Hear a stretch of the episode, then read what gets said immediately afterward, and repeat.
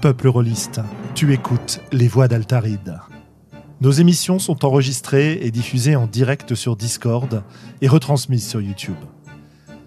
Tu peux venir participer à la discussion sur le chat, sur le serveur Discord, ou nous laisser des commentaires après les émissions. Tu trouveras toutes les infos à propos du podcast sur le site www.sandrone.fr.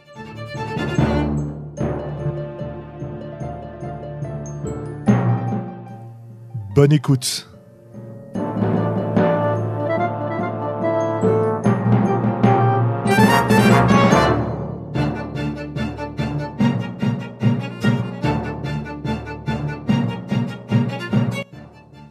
Et voilà. Et bienvenue dans le numéro 120 des Voix d'Altaride. Youhou Avec, comme vous pouvez les entendre, mes deux camarades ravis d'être là autour de la table. Et oui, j'ai Eh bien dit oui. autour de la table. Globo, salut. Salut, bonsoir tout le monde. Et Willem. Salut Et oui. Moi j'ai une, j'ai une première question. Euh, Est-ce que pour la prochaine saison, on aura droit à un nouveau générique? Est-ce que euh, Ah bah écoute, euh, pourquoi pas? il faudra, il faudra être là pour, pour longtemps? Il faudra être là pour l'entendre. Ça dépend de la conversation de ce soir. C'est ça. ça dépend de la conversation de ce soir. Est-ce que vous accepterez de, de nous donner de l'argent? Est-ce qu'on vous en demandera même? Mais oui. non, en fait, euh, c'est pas trop le, le principe. Quoi qu'il en soit, ouais, un nouveau générique, c'est une bonne idée. Euh, bah, il faut le trouver. Mais Donc, t'aimes pas euh, celui-là? Ce serait bien un, un générique par saison, quoi. Ce serait bien d'avoir. Hein Euh, on n'a pas eu ça. Et tu sais, Non, non, mais- mais il y a faut lancer une des qualités d'un générique, c'est d'être reconnaissable. Si tu changes chaque saison, bon, ça se Bah, Il y, a- discute. il y a- il y a beaucoup de séries qui font ça, où en fait le, le générique change un peu. euh, Tout petit peu. Alors, monsieur Globo, essaye de respecter ton micro et de pas te mettre à faire comme ça, où tu parles au-dessus et ça résonne. Alors que là, tu parles bien dedans et c'est bien. bah, Bref. Euh, ouais, mais nouveau générique. euh, bah écoutez, pour l'instant, le générique est sponsorisé par, euh, je crois que c'est monsieur Kevin MacLeod qui produit des, des musiques utilisables euh, à foison à partir du moment où on le cite, ce qui est fait sur le site des Voix d'Altaride normalement. D'accord. Euh, je le remets pas toujours, enfin, je le remette dans les épisodes YouTube, j'y pense pas. Bref, en tout cas, voilà. Euh, et euh, du coup, bah, moi j'utilise pour ces génériques. le premier générique qu'on a fait, c'est Morgan qui nous l'avait composé, le tout premier générique des d'Altaride. Euh, ensuite, on était passé Ah, sur ouais, des extraits audio, je sais plus où je les avais pris, mais toujours dans des trucs où on avait le droit de les utiliser ou d'en utiliser un extrait, etc. Et là, ce sont des, euh, des pistes que j'ai dû trouver sur le YouTube Studio. Parce que quand vous avez une chaîne YouTube, je ne sais pas si vous savez ça, euh, vous qui n'êtes pas euh, podcasteur, podcasteuse, etc., mais sur, sur YouTube, vous avez la possibilité d'avoir accès à des morceaux, soit libres de droit, soit utilisables avec attribution, pour éviter donc de se faire euh, couper les vidéos pour non-respect du droit d'auteur. Ouais. Voilà, striker. Et euh, bah donc c'est un peu là qu'on va chercher des choses. Et en général, euh, bah voilà, moi je, je chine un peu, j'essaie de trouver des choses qui me paraissent euh, intéressantes, sympas. Donc n'hésitez pas, si vous, vous avez des idées, vous trouvez des génériques, que ce soit les auditeurs ou vous autres, chers camarades, euh, n'hésitez pas à me les envoyer, me les signaler. Comme ça, bah, peut-être qu'on aura un, un nouveau générique à la rentrée. Cool. Bien, ça attaque fort. Alors, ce soir, de quoi on va parler? Alors, euh, hop, je regarde un peu où on est. Euh, ouais. Hop, je vois euh, Pierre Rosenthal qui nous fait le plaisir d'être par là ce soir et donc qui nous recherche. On est sur YouTube, on est sur Ah, bah, Twitch euh, et on est sur Discord comme d'habitude. J'espère qu'il va nous trouver, sinon euh, que nos Et sur BFM TV. Non, Ah on non. pas sur BFM Ah non. TV. non, Pas sur. BMP. Bah, Non, non. on domine pas encore le monde. parce que je regarde pas, c'est pour ça. Ouais, c'est pour ça, ouais. Euh, et ce soir, on va parler euh, pognon, justement. Vous êtes Ah oui. bien là hein On est bien là. De l'oseille, du flouze. C'est ça. Euh, dans un épisode que j'ai intitulé Pognon et Dragon, parce qu'évidemment, je suis taquin et j'avais absolument aucune inspiration. Donc, euh, autant. Bah, ça marche euh, bien en même temps. hein, Donc bon. Et, et- Ouais. ouais, et- et pour l'image, tu nous mettras un beau, gra- un beau dragon rouge sur un tas d'or, c'est ça? Ouais, j'ai cherché deux, trois trucs, mais comme j'ai pas eu le temps aujourd'hui, j'ai pas fait d'image particulière, contrairement à d'habitude. Déjà, euh, réinstaller euh, tout un, Toute l'installation dans le salon. l'installation dans le salon, Ouais, ça c'était t'a quelque chose. temps, ouais. Ça a pris un petit peu de temps. Euh, mais ça fait vraiment plaisir de se Et retrouver on là. est comme Ah des bah coques oui. en pâte. hein. Ah, complètement. Sur les canapés, tranquille, avec euh, des, des verres contenant des liquides colorés euh, Et pétillant. et pétillants dans les mains. Santé. Bref, je sais pas si on ira très loin ce soir, mais en tout, en tout cas, euh, on va s'en sortir. Euh, alors, bah écoutez, Code 9, à part le fait de se retrouver ici, Ce qui est déjà énorme. ce qui est déjà énorme. C'est un peu la, la fin de la saison euh, rôliste. L'été arrive, c'est toujours une période difficile. Hein, on nous a fait remarquer euh, dans, le, dans le chat justement que euh, on avait un rythme scolaire, mais en fait c'est peut-être simplement le, le- le rythme de respiration du jeu de rôle où quand l'été arrive, euh, les gens prennent des vacances, vont voir la famille et, et ont moins de temps pour jouer en fait. Ouais, enfin, j'ai un peu envie de dire, il n'y a plus de saison, parce que de... je, je crois aussi que si on joue un peu en ligne, il y a toujours moyen de faire quelques parties ici et là. Mais ça, c'est peut-être mon rythme à moi aussi, je Ouais, sais non, pas. mais je parlais des vrais rôlistes, moi. Ah, pardon, oui. c'est pour ça. Et Ah, bah justement, euh, les vrais rôlistes euh, globaux, euh, depuis le dernier épisode, est-ce que tu as joué? Ah, je sais plus du tout. Euh, Oui, oui, oui, bah oui, le week-end dernier. Alors, on a testé euh, Donjons et compagnie. Ah, excellent. Ah, très bien. Voilà, c'était très très sympa. J'ai vraiment beaucoup apprécié et j'ai essayé de me dire tiens, bah, je pourrais peut-être acheter le, le PDF quelque part en ligne euh, maintenant que j'ai euh, raté le Kickstarter. Et ça me paraît compliqué. Pas encore. Euh, Donc, bah, voilà, je, je pourrais toujours demander à mon pote qui a fait meneur de jeu de me, de me prêter en, en grand pirate son PDF. Mais tu pourras l'avoir. Normalement, euh, il est prévu qu'il soit en vente en PDF une fois que le jeu sera sorti, d'accord. définitivement. Là, je pense que ton pote a une version. euh, Une alpha. pré- ouais, c'est ça, une, une version non finalisée. Ok. Et bah ouais, Ben Felton qui nous a écrit ce jeu. euh, on avait fait, une- on avait diffusé une toute petite interview de lui euh, Mhm. il y a Oui. quelques temps. Ouais. Absolument. Et, et on a enchaîné parce qu'en fait, on a fait. Ouais. euh, C'était une partie courte de, pardon, de deux heures. Et on a encha- enchaîné derrière. Moi, je voulais faire euh, découvrir à un pote Lady Blackbird. Donc, on s'est fait euh, une bonne tranche de Lady Blackbird, euh, fort sympa après. Excellent. Ça, c'est cool. Et samedi prochain, on, on attaque le, le numéro 2 de notre campagne de Icewind Dale euh, en DD5 qui est, euh, qui est bien parti aussi. Ok. Euh, petite euh, blocage technique. Euh, Oui. Est-ce que tu peux fermer la fenêtre, évidemment Parce que j'habite fait, à côté d'une voie ferrée. Clairement mal fermé, je- parce Ouais, ouais, elle n'est pas elle fermée. n'est donc. pas fermée en fait. Voilà. Voilà. Je, je ne- je ne sais pas encore si j'aurais vous squatter euh, jeudi soir. euh, Mhm. J'avais un peu la flemme. J'avais dit non initialement, mais bah, j'hésite encore. Ouais, les parties euh, en, en présentiel recommencent. Les affaires reprennent. Les affaires reprennent. Et toi, Willem, alors, est-ce que tu as joué depuis euh, Alors, j'ai parlé de jouer, parce qu'on a une- fait une session zéro. Donc, est-ce qu'une session zéro, c'est officiellement joué? J'ai Ah envie oui. de dire que oui, quand même, Ah oui, oui, complètement, oui. sur Dresden Files. Absolument. Euh, et ça, c'était chouette. Et euh, bah non, mais pour l'instant, c'est tout. Normalement, je, je viens de reprévoir une suite à Cthulhu Confidential. Je devais jouer la suite et fin de Macchiato Monsters la semaine dernière euh, de la partie que j'ai en cours, mais qu'on a dû, bah, on a dû la déplacer. Ah non, c'est pas vrai. Si, j'ai joué, j'ai fait une partie de Disque Monde. Ça, c'était chouette. Euh, j'ai une amie dans le sud qui nous a maîtrisé une première partie d'un, d'une partie qu'elle a fait beaucoup en convention de Disque Monde. Voilà. C'était sympa. Excellent. Ouais, on joue les, euh, la, la nouvelle euh, catégorie du guet, la garde fluviale. Donc, euh, nouveau département du guet de Ankh-Morpork. Les gardes fluviales. Waouh. Le guet fluvial. D'accord. c'est ça. Et, euh, Et toi, Julien? Et moi, ben moi j'ai fait bah, avec Willem une session zéro de Dresden Files euh, Accelerated, donc où on va jouer. euh, on va jouer à Vancouver, c'est ça? Ouais, on Ouais, va jouer à jouer à Vancouver. Vancouver, une équipe composée de, de joyeux lurons. Donc moi, je joue un, un mage. Et- C'est pas toi qui es meneur à- non, non, non, c'est à la cocaïne, à la cocaïne qui, Ah, d'accord. euh, qui nous fait euh, l'honneur et le plaisir de nous maîtriser cette partie. Donc je disais, moi, je vais faire un, un mage un peu inadapté, euh, un peu un rat de bibliothèque euh, qui se retrouve lâché euh, dans, la, dans le monde réel, quoi. Euh, Willem, euh, bah, je vais te laisser décrire. Bah, je vais jouer. un- J'ai beaucoup hésité, mais il y, a- il y a plusieurs profils. Donc, je vais jouer un changelin qui a été, euh, qui a été élevé euh, dans le monde, des, bah, le monde de, la- de la féerie, mais qui, en dehors de ça, est un, un chef célèbre euh, de retour sur Terre. euh, Un chef, un chef cuisinier ou un chef chef, cuisinier, ouais. chef cuisinier chez la célèbre. Donc je suis et donc il y a plusieurs euh, manteaux de pouvoir pour les mortels, dont le 1%. Donc j'ai choisi, je fais le 1%. Mon pouvoir spécial, c'est je suis riche. Oui, c'est un sacré En gros. pouvoir, ouais.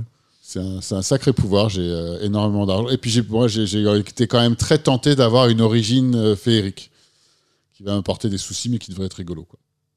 Bah écoute, on va voir ça. Ah oui, et ça va être en vidéo cette euh, campagne a priori. Absolument. chaîne, Et donc, on a une troisième joueuse Ouais.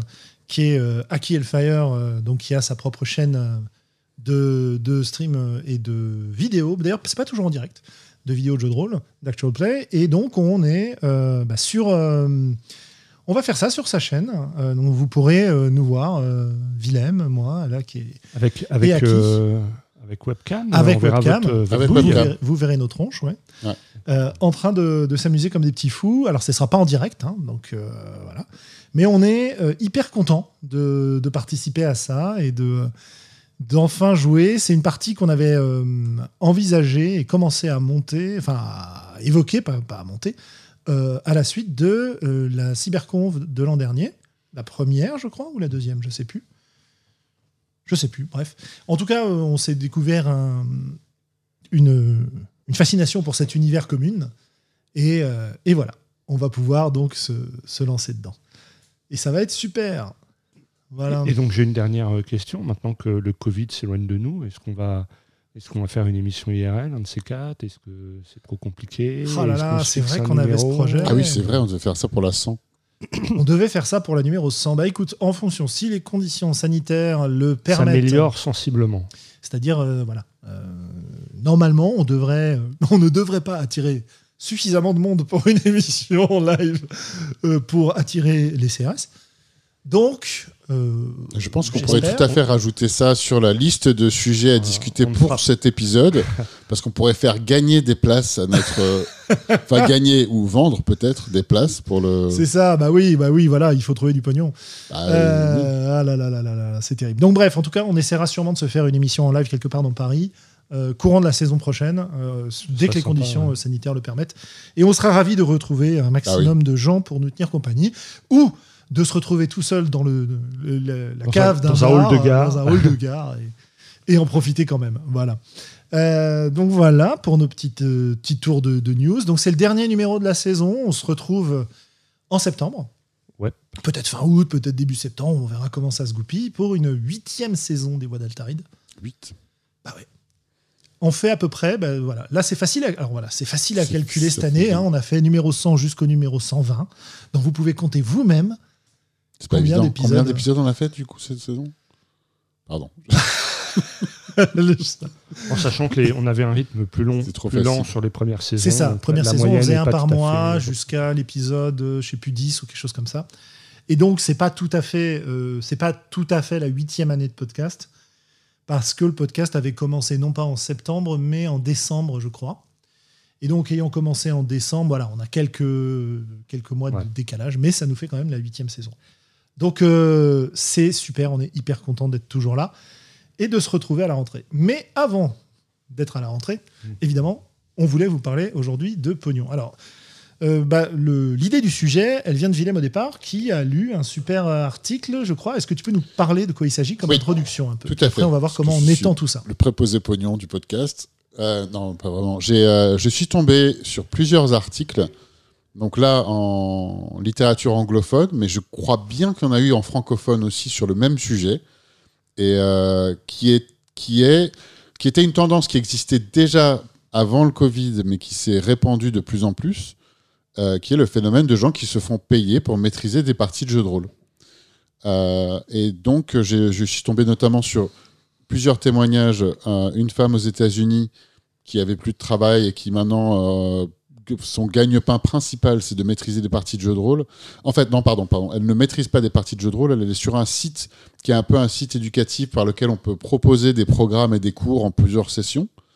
Et en fait, elle a une audience de jeunes qui ont entre 10 et 13 ans, en gros, ou entre 9 et 13 ans, qui veulent apprendre comment maîtriser leur partie de jeu de rôle. Donc, elle a des programmes euh, d'introduction au jeu de rôle euh, en direct avec des petites classes de, je crois, entre 5 et 10 personnes qui payent euh, une partie pour, pour être renseignés sur com- comment avoir les bases de maîtriser une partie de jeu de rôle. Ça, c'est une chose. Euh, et ensuite, il y a d'autres personnes qui se font payer pour maîtriser des parties de jeu de rôle, principalement du Donjons et Dragons, mais pas que. Donc, euh, donc voilà. Donc ça, c'est des gens bah, qui ont qui ont qui ont des campagnes en cours, que ce soit en présentiel ou en distanciel, il y a les deux. Et les gens payent. bah, Il y, a, y, a y a un marché qui est assez large. hein. donc il y a des gens qui payent entre 15 euh, disons entre 15 euros ou 15 dollars la, session de jeu, jusqu'à peut-être 50, 60, 70, euh, selon, euh, selon qui la personne est, quel combien charge. Quoi. Donc, euh, donc du coup, j'ai dit, mais ça, ça pourrait être intéressant, parce qu'il y a de plus en... Donc, évidemment, ça génère des conversations. Je suis tombé sur un des deux articles sur, un, sur le, sous-reddit sur le jeu de rôle. Donc, je crois que c'est ben, slash RPG, il me semble, ou RPG Design, je sais plus, c'est un des deux.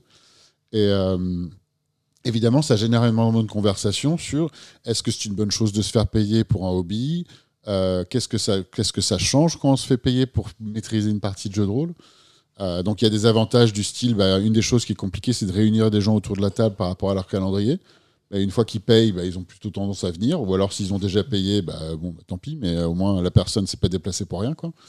Euh, donc ça c'est un côté un peu facétieux, mais qui est quand même pas faux, mine de rien, c'est que c'est compliqué d'avoir une table euh, qui s'organise. Et il y a tout un autre côté qui est, bah non, mais non, ça c'est mon hobby, je le fais avec mes amis, pourquoi est-ce que je me ferais payer euh Donc on s'est dit qu'on a, enfin en tout cas, je me suis dit, il y a peut-être matière à discuter de ça. Euh, et il y a plein d'autres avenues de, de, monétisation aussi. Je me souviens, il y a quelques épisodes, on avait discuté, si je ne m'abuse, avec Jason Pitre, d'un des épisodes de, euh, du, euh, de son RPG Panelcast Mhm. qui venait du dernier Metatopia, donc la conférence de design de jeu, de conception de jeu. Et il y a eu un, un panel que j'ai écouté sur euh, dont le sujet était ne faites pas euh, crowdfunder vos jeux. Euh, mais donc il y avait une personne ou deux même qui travaillaient pour Roll20 et qui parlaient de l'infrastructure ou du, du marché qu'ils ont où il y a énormément de gens qui se font payer pour bah, des cartes, euh, des aides de jeu, euh, des dessins. euh, des... Il, y a, il y a des gens qui vivent de générer des cartes qui peuvent être utilisées sur Roll20 par exemple. Pour Donjons Dragons. Donc ça, il y a plein de choses annexes à discuter. ouais. Mhm, tout à fait, ouais. Euh, avant de, de dire ce qu'on en pense, l'idée, elle a aussi évolué pour mettre ça en, en perspective ou en balance avec euh, une autre pratique qui s'est beaucoup répandue, qui est le fait de faire du stream et de monétiser son stream. C'est-à-dire de, de demander euh, aux gens qui regardent ce que vous faites de participer à votre activité, que ce soit... Alors, la version un peu à l'ancienne, c'est un Tipeee, enfin à l'ancienne. Bref, c'est un Tipeee, euh, c'est euh, un comme espèce Patreon, un d'abonnement, un hein, c'est Patreon. oui, ça, ouais. Tipeee, c'est le Patreon français. Ouais. Donc, euh, c'est en gros, les gens versent une contribution mensuelle modeste, en général, euh, à des créateurs en échange. Enfin, ça peut être mensuel, ça peut être par émission pour les podcasts, ça peut être par jeu pour les gens qui font ça pour des jeux, etc. etc. Donc ça, ça permet d'avoir un peu d'argent dégagé d'une activité rôliste. Et il y a en plus, évidemment, les abonnements sur Twitch, par exemple, les pubs sur YouTube, les pubs sur Twitch, euh, les abo- enfin voilà, il y a des tas de des tas de méthodes. Éventuellement, si on va encore plus loin, créer des euh, du, du merchandising avec euh, des t-shirts. Ça, il nous faut un t-shirt mugs. Royal Tarid quand même. C'est vrai- qu'on Ouais, bon, bref. En tout cas, voilà, ça, se bonnet met en perspective Oui, pour moi parce que j'ai l'impression qu'on a des difficultés à concevoir de payer un MJ pour une partie. Ouais. On va en reparler. Ouais. Et d'un autre côté, on accepte plus volontiers, dans une certaine mesure, de contribuer à l'aventure d'un groupe de jeux qui vous dit euh, bah, on a besoin d'un peu d'argent pour financer euh, notre matériel, euh, etc., etc. Et en tout cas, chez moi, j'ai vraiment là une réaction instinctive qui n'est pas du tout la même face à ces deux options-là. Je participe euh, à des Tipeee pour certains auteurs francophones, anglophones, etc. Enfin, anglophone, c'est plutôt sur Patreon. Je, de temps en temps, prends des, des abonnements euh, Twitch, euh, ce genre de choses. Et euh, bref, ça, je le fais. Par contre, payer un MJ, je, non, ça, ça, c'est pas un truc qui me viendrait en tête. Et, et vraiment de façon très instinctive. Ouais. Voilà. Et donc, ce qui m'intéressait, c'était d'essayer de comprendre pourquoi. Euh, Est-ce que j'ai ces deux réactions très différentes? Qu'est-ce que ça implique? Qu'est-ce que ça implique pour la pratique du jeu de rôle? Qu'est-ce qu'on en pense? Euh, Comment on se positionne par rapport à ça? Etc. etc. quoi. Et euh, moi, je, je tiens à dire que c'est, ça fait un an ou deux que je vois cette idée émerger dans certains, euh, certains endroits. Ouais. Un peu, euh, un peu comme tu sais les nos, nos premières émissions où on a parlé de, on a parlé de la gentilité parce que c'est un terme qu'on commençait à voir apparaître à droite à gauche. On a commencé à parler un petit peu de l'OSR parce que ça commençait à monter. Et là, je trouve que ça fait un an, un an et demi, peut-être deux ans maximum, Ouais, qu'on commence à voir euh, des gens qui essaient de s'organiser pour euh, peut-être se faire rémunérer en tant que meneur de jeu, et en tout cas qui posent une réflexion sur eh bien, euh, à, à- à quel prix, pour quel type de prestation, à quelles conditions, sous quel statut. C'est ce rigolo, tu viens de me rappeler que donc j'ai revu un ami avec qui je faisais du jeu de rôle quand j'étais adolescent en novembre 2019 et il m'a dit ah j'ai lu un article de gens qui se font payer pour faire du jeu de rôle et c'était euh, bah, c'était il y a deux ans enfin il y a presque deux ans donc euh, Parce qu'il y, a une- il y a une pratique qui existe depuis plus longtemps qui est de, de proposer des jeux de rôle dans le milieu professionnel, dans le cadre de formation, des trucs adaptés, de, de team building, de ce genre de choses. Mais, mais le jeu de rôle tel que nous on l'entend en tant que loisir, je crois que c'est une idée qui, euh, qui est pas si vieille. Quoi. Non. En Et- tout cas sur les réseaux. Quoi. Et, et j'aime bien le- ce que tu as dit, Julien, parce que moi j'ai la même réaction. Je me dis, bah non, je ne vais pas payer pour ça, j'ai jamais fait. Et en même temps, je me dis, bah écoute, on paye pour des cours de danse, pour euh, aller, euh, pour, pour faire d'autres trucs, donc pourquoi pas, effectivement. Donc, on va en parler. Ouais. Euh, je, je mettrais peut-être une nuance sur le fait que c'est récent. C'est-à-dire que pour moi, c'est pas récent. Ça fait très très longtemps qu'on voit des gens. Ouais. Mais il y a encore 5-6 ans, euh, si on prend comme, euh, comme un espèce d'étalon cassé euh, le- les réseaux sociaux, quand tu voyais, euh, mais c'était pareil dans les discussions au club de jeux de rôle, etc., quand tu voyais quelqu'un qui proposait de se faire payer pour être MJ, c'était un peu la levée de bouclier. Ouais. J'ai l'impression qu'il y a toujours de la réticence, toujours des réactions vives, mais beaucoup moins. Mhm. Ouais. Voilà. Euh, comme si cette, cette idée-là euh, bah, prenait un peu d'ampleur, se retrouvait acceptée, etc. Alors, on va peut-être commencer par parler de cette pratique-là, de, de, ce- de, de- de meneur de jeu qui se fait payer. Euh, j'ai la première impression que j'ai par rapport Parce à que ça. d'habitude, c'est le meneur de jeu qui paye. C'est lui qui achète le bouquin, c'est lui qui achète le scénario, c'est lui qui vient avec les dés. Alors déjà, je veux dire, moi, je sais pas si tu allais y venir, Julien, mais moi, j'y connais pas grand-chose. En dehors des articles que j'ai lus, j'ai pas d'expérience directe, j'avoue. Bah moi, je suis, moi, je suis un, un groupe Facebook qui s'appelle les MJ Mercenaires, où les, les gens en parlent et échangent sur, sur cette idée-là. quoi. Mais Je, je, je ne le suis pas pour le podcast, hein, je le suis Mhm. depuis euh, quelques mois déjà. Quoi. Et euh, bah, par exemple, il y a Romaric qui nous dit euh, que en 2002-2003, il faisait ça à Rennes, 10 euros par personne. J'avais comparé ça au prix du cinéma. Et ses clientes étaient souvent des débutantes qui voulaient découvrir, ça marchait très bien. Euh, Pierre nous dit euh, J'ai une expérience, j'ai payé un MJ 50 euros pour une séance de 2h30 pour 3 joueurs. Voilà. euh, Tac, tac. euh, bon, il y a une Hergule qui nous dit euh, vendre un JDR à des particuliers moins bien payé qu'un prof à domicile, vendre du, M- du MJ à des entreprises mieux payé qu'un consultant McKinsey qui dit qu'il faut virer les profs. C'est ce que j'essaye de faire pour avec les entreprises, mais pas forcément avec énormément de succès, en fait, en vrai. Quoi. Mais bon. Si on paye, on apporte moins de gâteaux à manger pendant les parties, on va arrêter de grossir, dit. Ah, Que du bénéfice, en fait. Mais, euh, ouais, l'idée de euh, payer quelqu'un pour un truc qu'on a pratiqué pendant des années, déjà, euh, c'est. Moi, ça me renvoie à une critique que j'avais autrefois fort vive face aux joueurs autour de la table, et je précise bien sur le fait d'autrefois, parce que j'ai pas mal évolué depuis ce moment-là. Euh, J'aimais pas les gens que je considérais comme des consommateurs à ma table. Ouais. Amuse-moi, maître de jeu. C'est ça. J'aimais pas ça. Je supportais pas cette idée d'avoir des gens qui venaient et euh, qui, qui, que j'étais entre guillemets à leur service. Je pouvais être à leur service, mais c'était un service volontaire. On était, on était là pour partager une expérience et il fallait que eux aussi ils donnent. Il et eux renvoie de l'énergie. Voilà, ouais. Ouais, c'est ça. Et qu'ils arrivent à l'heure, et, etc. Enfin bon, bref, ces, toutes ces exigences plus ou moins justifiées de meneurs de jeu euh, qui m'ont bien quitté aujourd'hui. Mais dans cette posture-là, le fait d'imaginer me faire payer, c'était presque une insulte face au, à l'implication et au côté un peu sacrificiel du ouais c'est ça du jeu de rôle quoi. C'est à dire que je suis meneur de jeu donc vous comprenez euh, il faut que je passe des nuits et des nuits à préparer mes scénarios et il faut que euh, surtout j'ai absolument tout qui soit nickel que j'ai la musique ou alors si j'improvise il faut absolument que les gens s'amusent et peu importe si moi je m'amuse pas du moment que eux ils passent une bonne soirée c'est là que je vais trouver mon plaisir. Enfin on a fait un, on a fait un, un épisode sur les meneurs de jeu que j'avais appelé euh, euh, meneurs de jeu c'était quoi Dieu ou martyr Voilà. Et, et- on peut dire aussi que pendant très longtemps, euh, le jeu de rôle, ça a été un, loisir de pauvre, un truc de prolo. quoi. C'est-à-dire que tu achetais un set de dés, euh, tu, investissais dans quelques photocopies des règles que, le, gosse de riche du groupe avait s'était fait offrir, pour Noël, et puis tu jouais euh, 10 ans avec, euh, avec ça en, en compensant les règles qui n'étaient pas forcément dans la base et en réécrivant des trucs toi-même. Donc pendant très très longtemps, ça a été un loisir où le, rapport investissement-prix euh, était euh, imbattable. Quoi. Il y a aussi des circuits de discussion qui sont plus les mêmes qu'avant. Je pense qu'il y a eu. euh, Il n'y a pas si longtemps, dans un épisode, on a parlé de.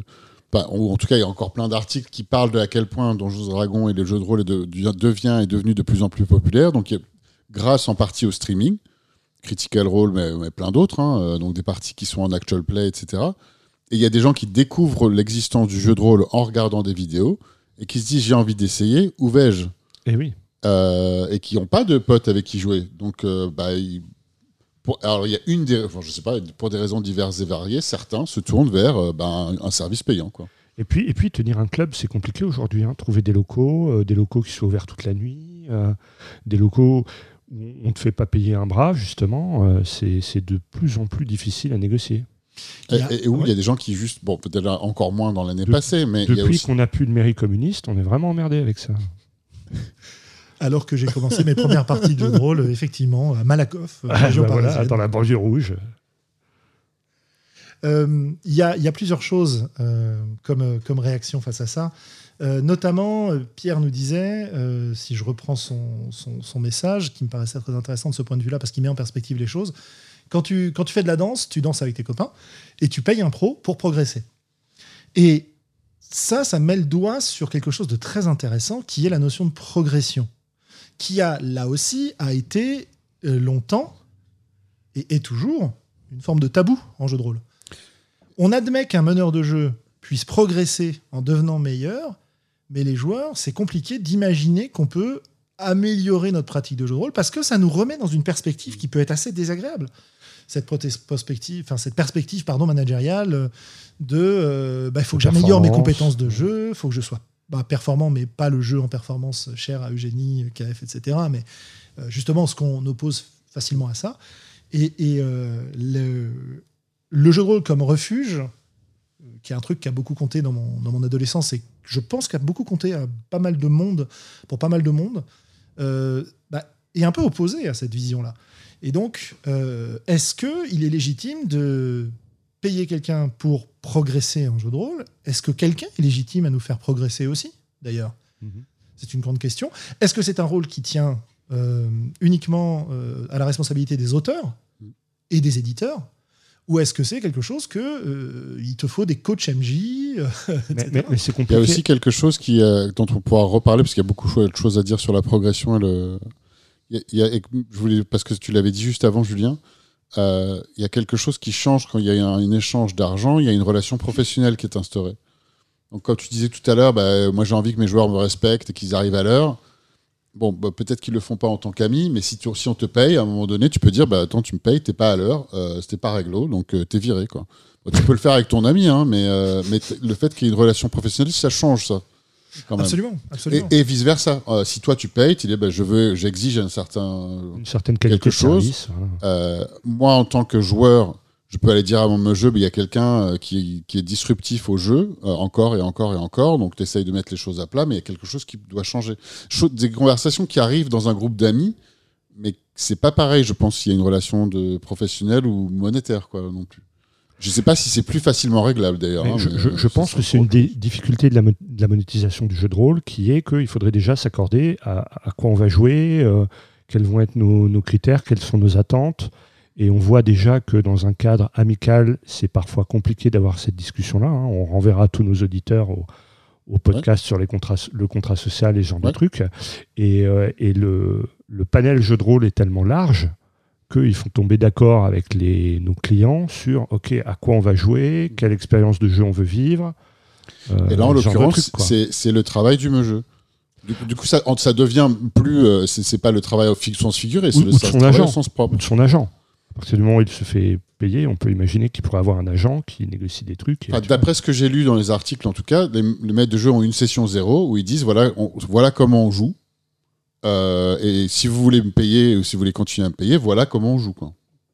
C'est ça le contrat social auquel vous êtes. Alors peut-être qu'il doit y avoir un peu de flexibilité quand même, hein, mais. euh, Enfin, d'ailleurs, en fait, je sais pas, c'est peut-être complètement ouvert, mais je crois que c'est pas autant une discussion à part égale que dans un groupe d'amis. Ouais. Et après, l'autre, le, si on revient sur la, la progression au jeu de rôle, l'erreur, c'est d'avoir arrêté les compétitions de jeu de rôle. À partir du moment où il n'y a pas une compétition, euh, on ne peut pas Et établir les critères et, pas de ligue. et Non, progresser. voilà. C'est ça le problème. Il y aurait une ligue qui serait retransmise sur TF1, etc. Ou sur, non, c'est quoi là C'était Roland Garros, c'était sur euh, Amazon Prime. Sur. Amazon Voilà. Prime. Et, Donc et voilà. hein. Ouais, est-ce que, est-ce que Peut-être un- qu'avec un peu de, de chance, euh, Matt Mercer et Critical Role vont écrire un, un- un guide, un manuel, une bible, un truc, quoi. genre, je sais pas. Je sais pas. Et est-ce qu'il, faut les mêmes qualités pour être un narrativo vegan ou un dungeon crawler euh, Eh ben justement, tiens, tu fais bien d'en parler parce que euh, cette démarche de MJ payé, pour moi, c'est beaucoup sur du jeu de rôle où tu as une asymétrie forte entre les, euh, les rôles, c'est-à-dire meneur de jeu, joueur ou joueuse, euh, et pour des jeux un peu à grand spectacle. Alors qu'est-ce que j'appelle à grand spectacle? J'ai une, une- une expérience qui ressemble à ça, mais qui, est, qui dépasse le fait de payer un MJ. Euh, c'est le, le fameux D&D in a Castle, euh, qui What est... Tu connais ça ou pas? Non, ça me pas? dit rien. euh, alors, D&D in a Castle, c'est un séjour. Alors, c'est c'est du, c'est du Ah, très... j'en ai entendu C'est parler pour de des ça. gens Ouais, euh, ouais. qui ont beaucoup, beaucoup, beaucoup de pognon. hein. D'accord. Euh, c'est, euh, ça se passe. Alors, ça s'est passé en France euh, une année. Ça se passe plutôt euh, en Angleterre actuellement. L'organisme loue un château pendant des week-ends. Font venir Un truc des- classe, hein. un truc super classe, évidemment, avec Ah, un euh, truc, pension euh, qui a pas été complète, aménagé, un truc de euh, pouilleux, quoi. Non, non. Non, non, Un truc- non. Un truc chouette. Tu dors pas dans un super hôtel, quoi. quoi. Et euh, ils font Voilà. venir pour ces week-ends des, des, Des MJ, stars. des, des MJ stars. Donc, euh, bah, tu as Satin Phoenix euh, qui, euh, qui fait ça de temps en temps. Euh, tu as, alors je plus les noms des autres, il y en a plein comme ça, des MJ relativement stars, connus. Et en fait, ces MJ sont payés pour l'animation, la partie du séjour, sachant que la partie, c'est dans un décor de dingue, avec des scénarios apparemment hyper travaillés, avec des costumes pour le MJ, éventuellement pour les gens qui jouent, etc. Enfin, tu vois, tu as une espèce de surenchère comme ça de luxe où tu vas te payer euh, bah, ton séjour de, De rêve. de rêve, de jeu de rôle pendant euh, un week-end, une semaine, machin.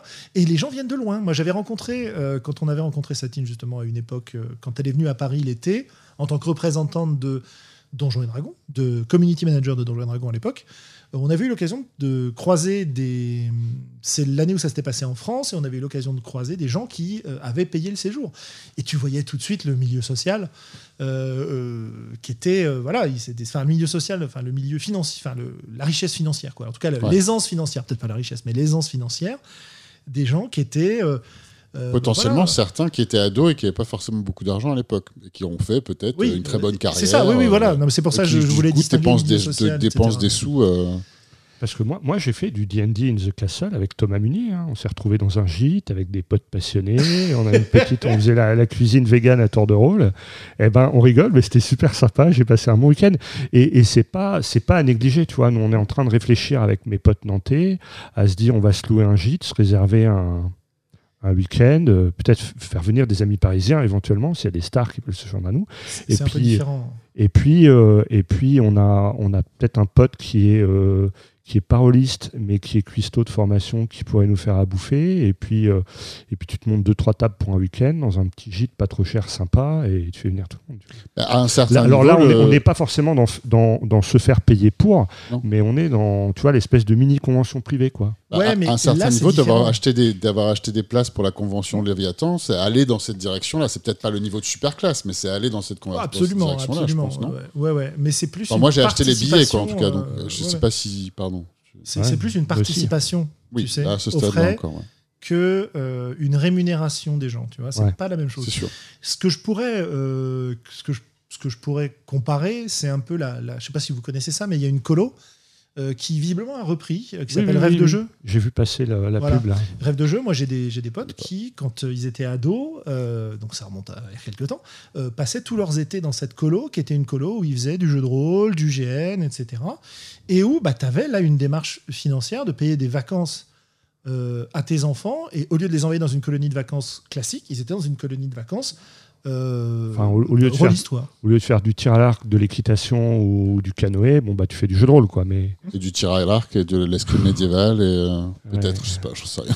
Mais enrober tout ça de, de- du côté vacances, voilà, du côté week-end, du côté vacances. Est-ce que c'est la même chose que de, de- de payer une prestation à quelqu'un qui vient euh, te faire jouer une partie? C'est euh, c'est quelque chose de différent. Et je voulais rebondir sur le côté indépendance euh, et le côté euh, D&D et le côté euh, jeu alternatif, etc. C'est-à-dire que dans des jeux qui n'ont pas de MJ, est-ce que tu pourrais envisager de payer quelqu'un qui te fasse facilitateur de la partie et qui t'explique comment sûr. ça marche et ensuite qui te lance la partie, éventuellement qui joue avec toi?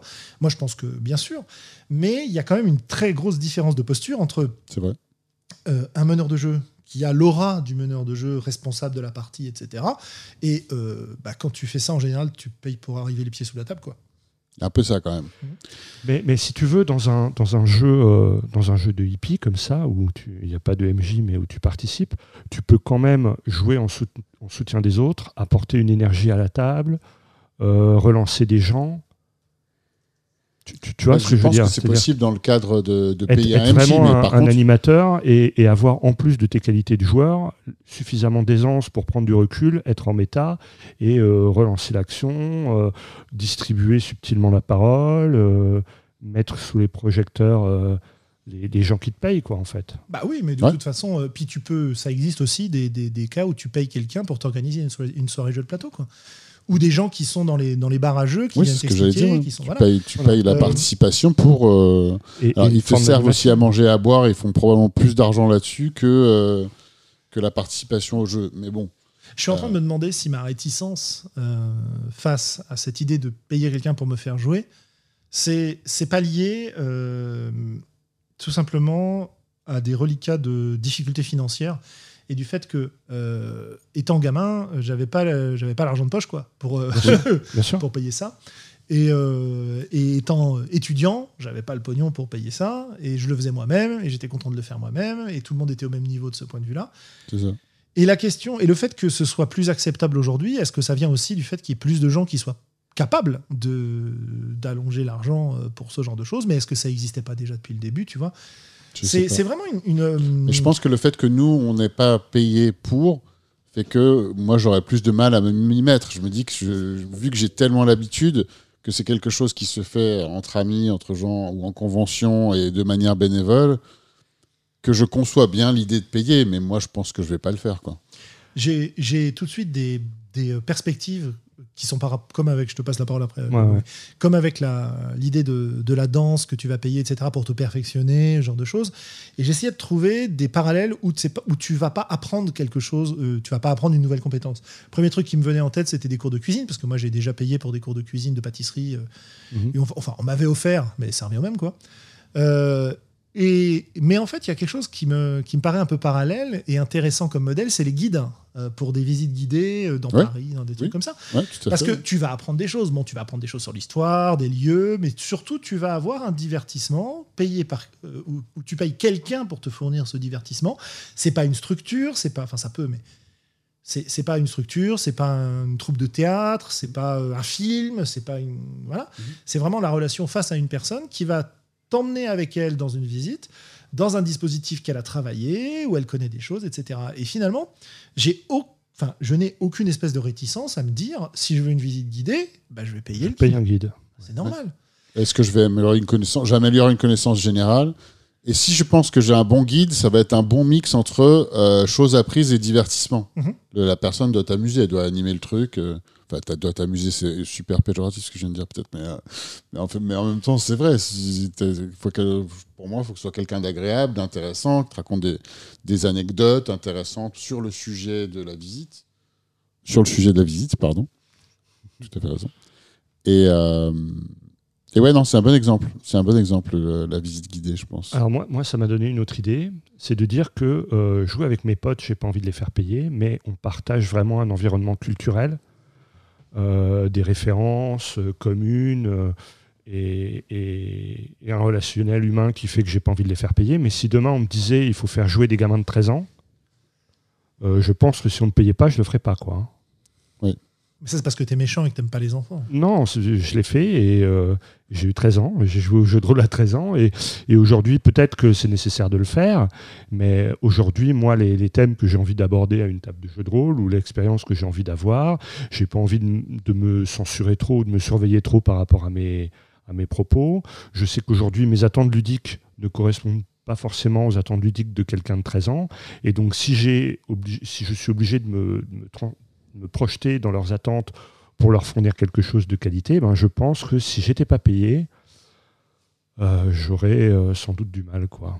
Alors, que paradoxalement, tu vois, quand je suis aux, Utopiales, je fais meneur de jeu euh, gratos au stand d'animation pendant presque tout le. Enfin, c'est pas gratuit puisqu'on me paye l'entrée aux Utopiales et on me file un sandwich, mais c'est un salaire de misère.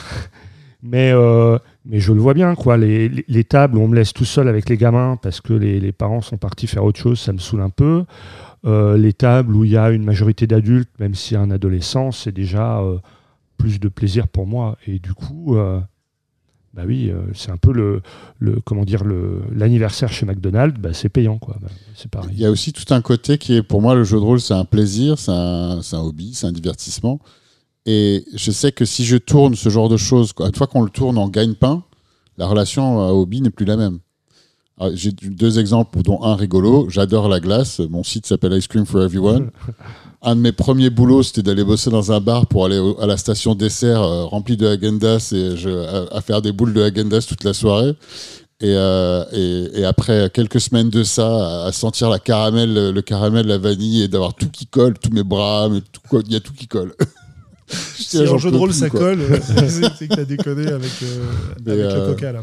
Et il y a aussi, il y a une autre idée, et ça on en parlait juste avant qu'on commence à enregistrer, donc, euh, et ça j'ai parlé plusieurs fois du fait que j'ai commencé à enseigner pour la première fois cette année. Et je crois que si je, j'étais payé pour faire du jeu de rôle, je pense que je passerais énormément de temps en préparation. Et eh bien justement, ça m'amène à une question que j'avais en tête avant de, vous. ouais, on va enchaîner comme ça. Mhm. en fait, qu'est-ce qu'on attend d'un MJ qu'on paye? Est-ce que, par exemple, quand tu payes un MJ, as une, enfin, il a une obligation de résultat sous la forme de il faut que tu t'amuses. Si tu t'amuses pas dans la, dans la soirée, c'est sa faute. Moi, moi, je dirais pas que. Enfin, voilà, mais il y a, une relation contractuelle. Donc, il faut se mettre d'accord sur euh, qu'est-ce qu'on attend des uns et des autres. Mhm. Euh, celui qui paye, il a un engagement aussi, c'est-à-dire de, de, jouer, de s'invertir, d'être à l'heure, etc. Et celui qui est payé, il, a une prestation à fournir. Mais, et la difficulté pour moi, elle est là, c'est se mettre d'accord sur la prestation à fournir en tant que maître de jeu. Je veux dire, à quoi on joue? Qu'est-ce que ça veut dire d'être meneur de jeu? Euh, Est-ce qu'on se met d'accord sur le scénario? Est-ce qu'on joue quelque chose de, linéaire? Est-ce qu'on joue dans quelque chose où, les joueurs vont co-construire à la table? Euh, quels, sont les critères de fun? Parce qu'ils ne sont pas les mêmes pour tout le monde, etc. Euh, etc. Et, et pour moi, c'est la je pense que c'est le, plus gros frein et la plus grosse difficulté au, fait d'être meneur de jeu, de se faire rémunérer en, tant que tel en tout cas. Et si on part dans du professionnel, il y a ça aussi. C'est, je me sens pas obligé. De, alors je, peux passer du temps à préparer, mais je me sentirais pas forcément obligé. Ou alors, je ne m'en veux pas si j'ai pas prévu. Je sais pas. Disons, un joueur m'a dit tiens la semaine prochaine, euh, j'irai bien explorer la caverne de je sais pas quoi. Et la semaine prochaine, la semaine suivante, il me dit ah oui, tu te souviens, je t'avais dit je voulais faire la caverne. Ah, euh, ouais, ok. Alors euh, bon, bah, on y va. Euh, mais soit je dis non, non, mais je t'avoue, j'ai rien préparé. on y va indulgent. Ou alors, mais, là, tu viens, de, tu viens de me donner une piste. C'est-à-dire que non seulement tu peux te faire rémunérer en tant que meneur de jeu pour animer la partie, mais tu peux en plus faire payer des goodies ou si tu me files 10 euros en plus, je fais un petit arc narratif spécial pour toi. Ouais, alors il y a aussi il y a une conversation plus large sur qu'est-ce qui est éthique ou pas éthique sur le, le jeu. C'est ça qui va être assez intéressante. Euh, est-ce que, alors dans ce cas-là, toutes les parties sont gratuites, est-ce que, mais que payer les goodies comme dans Fortnite Est-ce que c'est du pay to win Est-ce que tu payes pour, euh, pour du cosmétique euh, tu vois, Oui, Fortnite. Par exemple? Je sais pas. Tu veux une, une arme plus 1 Tu veux une arme plus 1 C'est 5, 5 euros l'arme plus 1. Ben, c'est Wizard, enfin, oui, Wizard of the Coast qui a lancé ça à une époque en vendant des cartes à collectionner qui étaient des cartes de sort euh, alors non, les cartes de sort, c'était autre chose. Euh, c'était des cartes qui te donnaient des avantages dans les parties quand tu les jouais. Euh, dans les Adventures Guild ou euh, Non, je crois que c'était pas spécialement. C'était juste des cartes de jeu et quand tu les, quand tu les jouais, c'était des petits bonus, tu vois.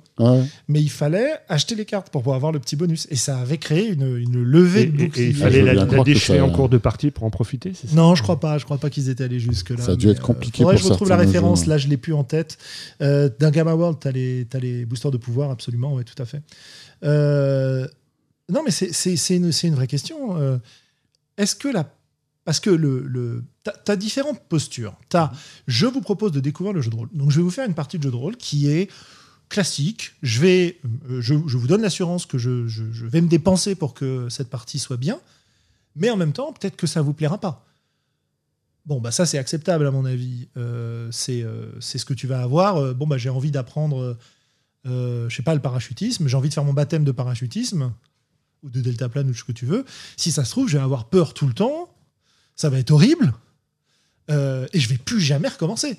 Bien Mais je vais pas, je vais pas pouvoir reprocher ça au moniteur qui Oui. m'a emmené faire ce genre de choses, Oui. tu vois. Donc cette posture-là, à mon avis, elle est, elle est faisable. Est-ce que maintenant tu peux être dans une posture où, euh, bah, euh, amuse-moi, je te paye, donc si tu m'amuses pas, c'est que t'as pas fait ton boulot et toute la responsabilité de la partie repose sur toi. Enfin, je veux dire, quand tu vas voir un film, tu payes pour l'entrée de ton film, il te plaît, il te plaît pas, c'est pareil, quoi. Vois. Mais on est d'accord. Mais pourtant, Tu vas pas retourner lui voir si ça te plaît pas. Tu, tu vas Combien pas voir le, Non, le mais- producteur en lui disant qu'est-ce que c'est que cette merde. Des gens qui Remboursez-moi. euh. Oh, bah si, il y en a qui le font, mais Mais- euh, hors rémunération, hors rémunération, c'est un comportement que moi j'ai vu très souvent autour d'une table de jeu, un comportement toxique que j'ai vu très souvent autour d'une table de jeu. C'est euh, moi je me suis déplacé, c'est toi le MJ, euh, t'as pas préparé ton scénario, c'est un scandale. Euh, je veux dire, tu, tu- tu me fais perdre mon temps. Qu'est-ce que c'est que cette histoire Euh, Je rejouerai Mais plus enfin, jamais bon, avec toi. quand, quand tu es professionnel, effectivement, on peut s'attendre à ce que tu un minimum préparé. Non, mais Je dirais pas le scénario, mais au moins la, la partie que tu vas faire jouer. ce que je veux dire par là, c'est que la partie ne m'a pas plu, et en fait, si la partie était, si je résume sans caricaturer trop, c'est la posture dans laquelle, si la partie ne me plaît pas, c'est la faute du meneur de jeu qui m'a proposé le Oui. jeu. Déjà, vu que ça arrive sans paiement, c'est clair que ça va arriver aussi avec, voire même plus. Bah, c'est la question que je me pose. Parce que pour moi, la responsabilité d'une partie de jeu de rôle, certes, elle repose parfois en grande partie, selon le dispositif de jeu, sur le meneur de jeu ou la meneuse de jeu. Mais c'est c'est pour, enfin c'est la, c'est la même idée de dire que est-ce qu'il y a des bons meneurs, des bonnes meneuses? Parce que tu peux pas dire à la fois, non. Que ceux qui ont 5 étoiles. c'est ça, non mais voilà, tu peux pas dire euh, il y, a des- il y a des bons meneurs de jeu et c'est grâce à eux que les parties sont super, et il y a des mauvais meneurs de jeu et que quel que soit le jeu, le jeu va être pourri, etc. Enfin, il y en a quand même des comme ça. hein. Il y en a quelques-uns, mais, mais globalement, moi, ce que je retiens de cette histoire de bon meneur ou de pas bon meneur, c'est pas tellement le- l'effort ou la réussite du meneur, c'est le fait que la responsabilité de la réussite d'une partie ne repose que extrêmement rarement sur les épaules uniques du meneur. C'est la Bien table qui Bien sûr. va réussir à faire une belle partie ou pas. C'est les interventions des joueurs et des joueuses et du meneur et de la meneuse et tout, tout le monde ensemble. Et, et dans ce paradigme-là, c'est compliqué de se replacer dans un truc où tu vas dire je paye quelqu'un pour que la partie soit super. Et j'ai, moi, je pense que mon rejet, euh, il vient aussi de là. Il vient aussi du fait que ça me révolte un peu qu'on pense comme ça, qu'on se dise euh, je paye quelqu'un, donc il est responsable de tout et tout. Mais c'est variable, c'est valable dans la grande majorité des, des activités. hein Mhm. comme tu disais au cinéma, euh, si euh, tu, tu, tu payes, je sais pas moi, euh, une heure d'équitation pour faire une balade et que tu fais n'importe quoi et que tu prends un petit couteau et tu plantes ton, du- plasticote ton, ton cheval pour qu'il aille plus vite, ça va très mal se passer. ça va très très mal se passer. Et puis en plus, c'est cruel et c'est pas bien. Et euh, voilà. Et, et tu vois, c'est. c'est- Faut pas mettre des coups de couteau au jeu quoi, quand tu payes pour une partie. Ouais, je pense pas, je pense pas. Mais ce que je veux dire par là, c'est que je pense que le rejet, il vient des comportements potentiellement toxiques et pas de l'activité elle-même, tu vois. Ouais. Et, euh, et c'est intéressant de pousser la réflexion pour essayer de voir ça. Euh, et donc voilà, là on a, euh, je sais pas si vous avez des choses à ajouter Bah, sur le meneur, je- tout ça, mais Je suis quand même curieux de revenir un, un- un point Ouais. vite fait sur l'idée de progression et euh, d'apprentissage de jeu de rôle. Je trouve ça assez intéressant. bah vas-y, ouais. Euh, parce que nous, manifestement, on passe du temps à en discuter, donc ça nous intéresse. Euh, mais c'est pas forcément intéressant pour tout le monde, même si je ne sais pas si c'est codifié quelque part, mais je pense que c'est quand même pas inintéressant d'apprendre des bases de d'interpréter un personnage sans dire ce qui est bon ou pas bon, quoi. Mais je pense que ça, demande de la pratique avant d'être confortable avec sa pratique de jeu et d'être introduit à plusieurs manières différentes et pourquoi pas euh, payer. Enfin, je, je sais pas si c'est pas nécessaire de payer pour ça, hein. mais, je pense que c'est pas inintéressant non plus à la limite, comme euh, d'apprendre plein de manières différentes de dessiner ou de, faire un cours sur les différents courants d'histoire de l'art, d'avoir quelqu'un et de dire bah, voilà ça c'est voilà euh, qui t'a- qui t'accompagne hein, tout simplement. On peut avoir ça qui est pas payant, mais j'ai aussi eu Enfin, remarque, j'allais dire, j'ai eu des mauvaises expériences, mais ça, bon, ça peut t'arriver avec des, des gens gens que tu payes aussi, en fait. Donc, il n'y a rien qui est garanti dans un cas comme dans l'autre. Je pense que ce qui, est, ce qui va être un peu euh, problématique, c'est le fait d'exiger que les gens qui viennent pour s'amuser progressent. Ouais. Tu vois Oui. Si tu pratiques du jeu de rôle, parce que tu as envie de te dépasser au niveau de ce que tu fais, que ce soit euh, du point de vue euh, stratégique, tactique, euh, que ce soit du point de vue interprétation du personnage, etc. Mhm. euh, si tu viens dans cette optique-là et que tu joues dans cette optique-là, pourquoi pas, je veux dire Euh, Pourquoi pas, euh, si tout le monde est dans cette idée-là Mais imposer ça à des gens qui ne sont pas là pour ça, ça me paraît être problématique, notamment parce que c'est quelque chose que j'ai beaucoup vu aussi Mm. autour de meneurs de jeu qui t'expliquent moi j'ai formé mes joueurs Oui, c'est ça, ouais. non, C'est vrai que Hein j'ai vu ça, moi je trouve ça particulier aussi, mais enfin, pourquoi pas après. euh, ou qui te disent ben moi j'accepte pas machin parce qu'il n'a pas encore fait 12 parties du jeu donc pour moi il n'est pas assez expérimenté pour jouer avec moi. Ouais, son e-level de stuff est trop bas, il peut pas rentrer dans le raid. C'est un peu ça ouais. C'est un peu ça. ouais. Sauf que quand tu vas dans un raid de MMO à ce niveau-là, en général, ton objectif, c'est pas juste de t'amuser. C'est de t'amuser en, en- en affrontant un défi, en affrontant une difficulté qui exige ce genre de choses. Et donc, tu as un élitisme qui est partagé, quelque part. Et un élitisme partagé, il est excluant pour d'autres gens. Donc, si tu es dans un contexte social où tu as d'autres groupes de gens qui potentiellement peuvent venir jouer avec toi, ça peut être problématique.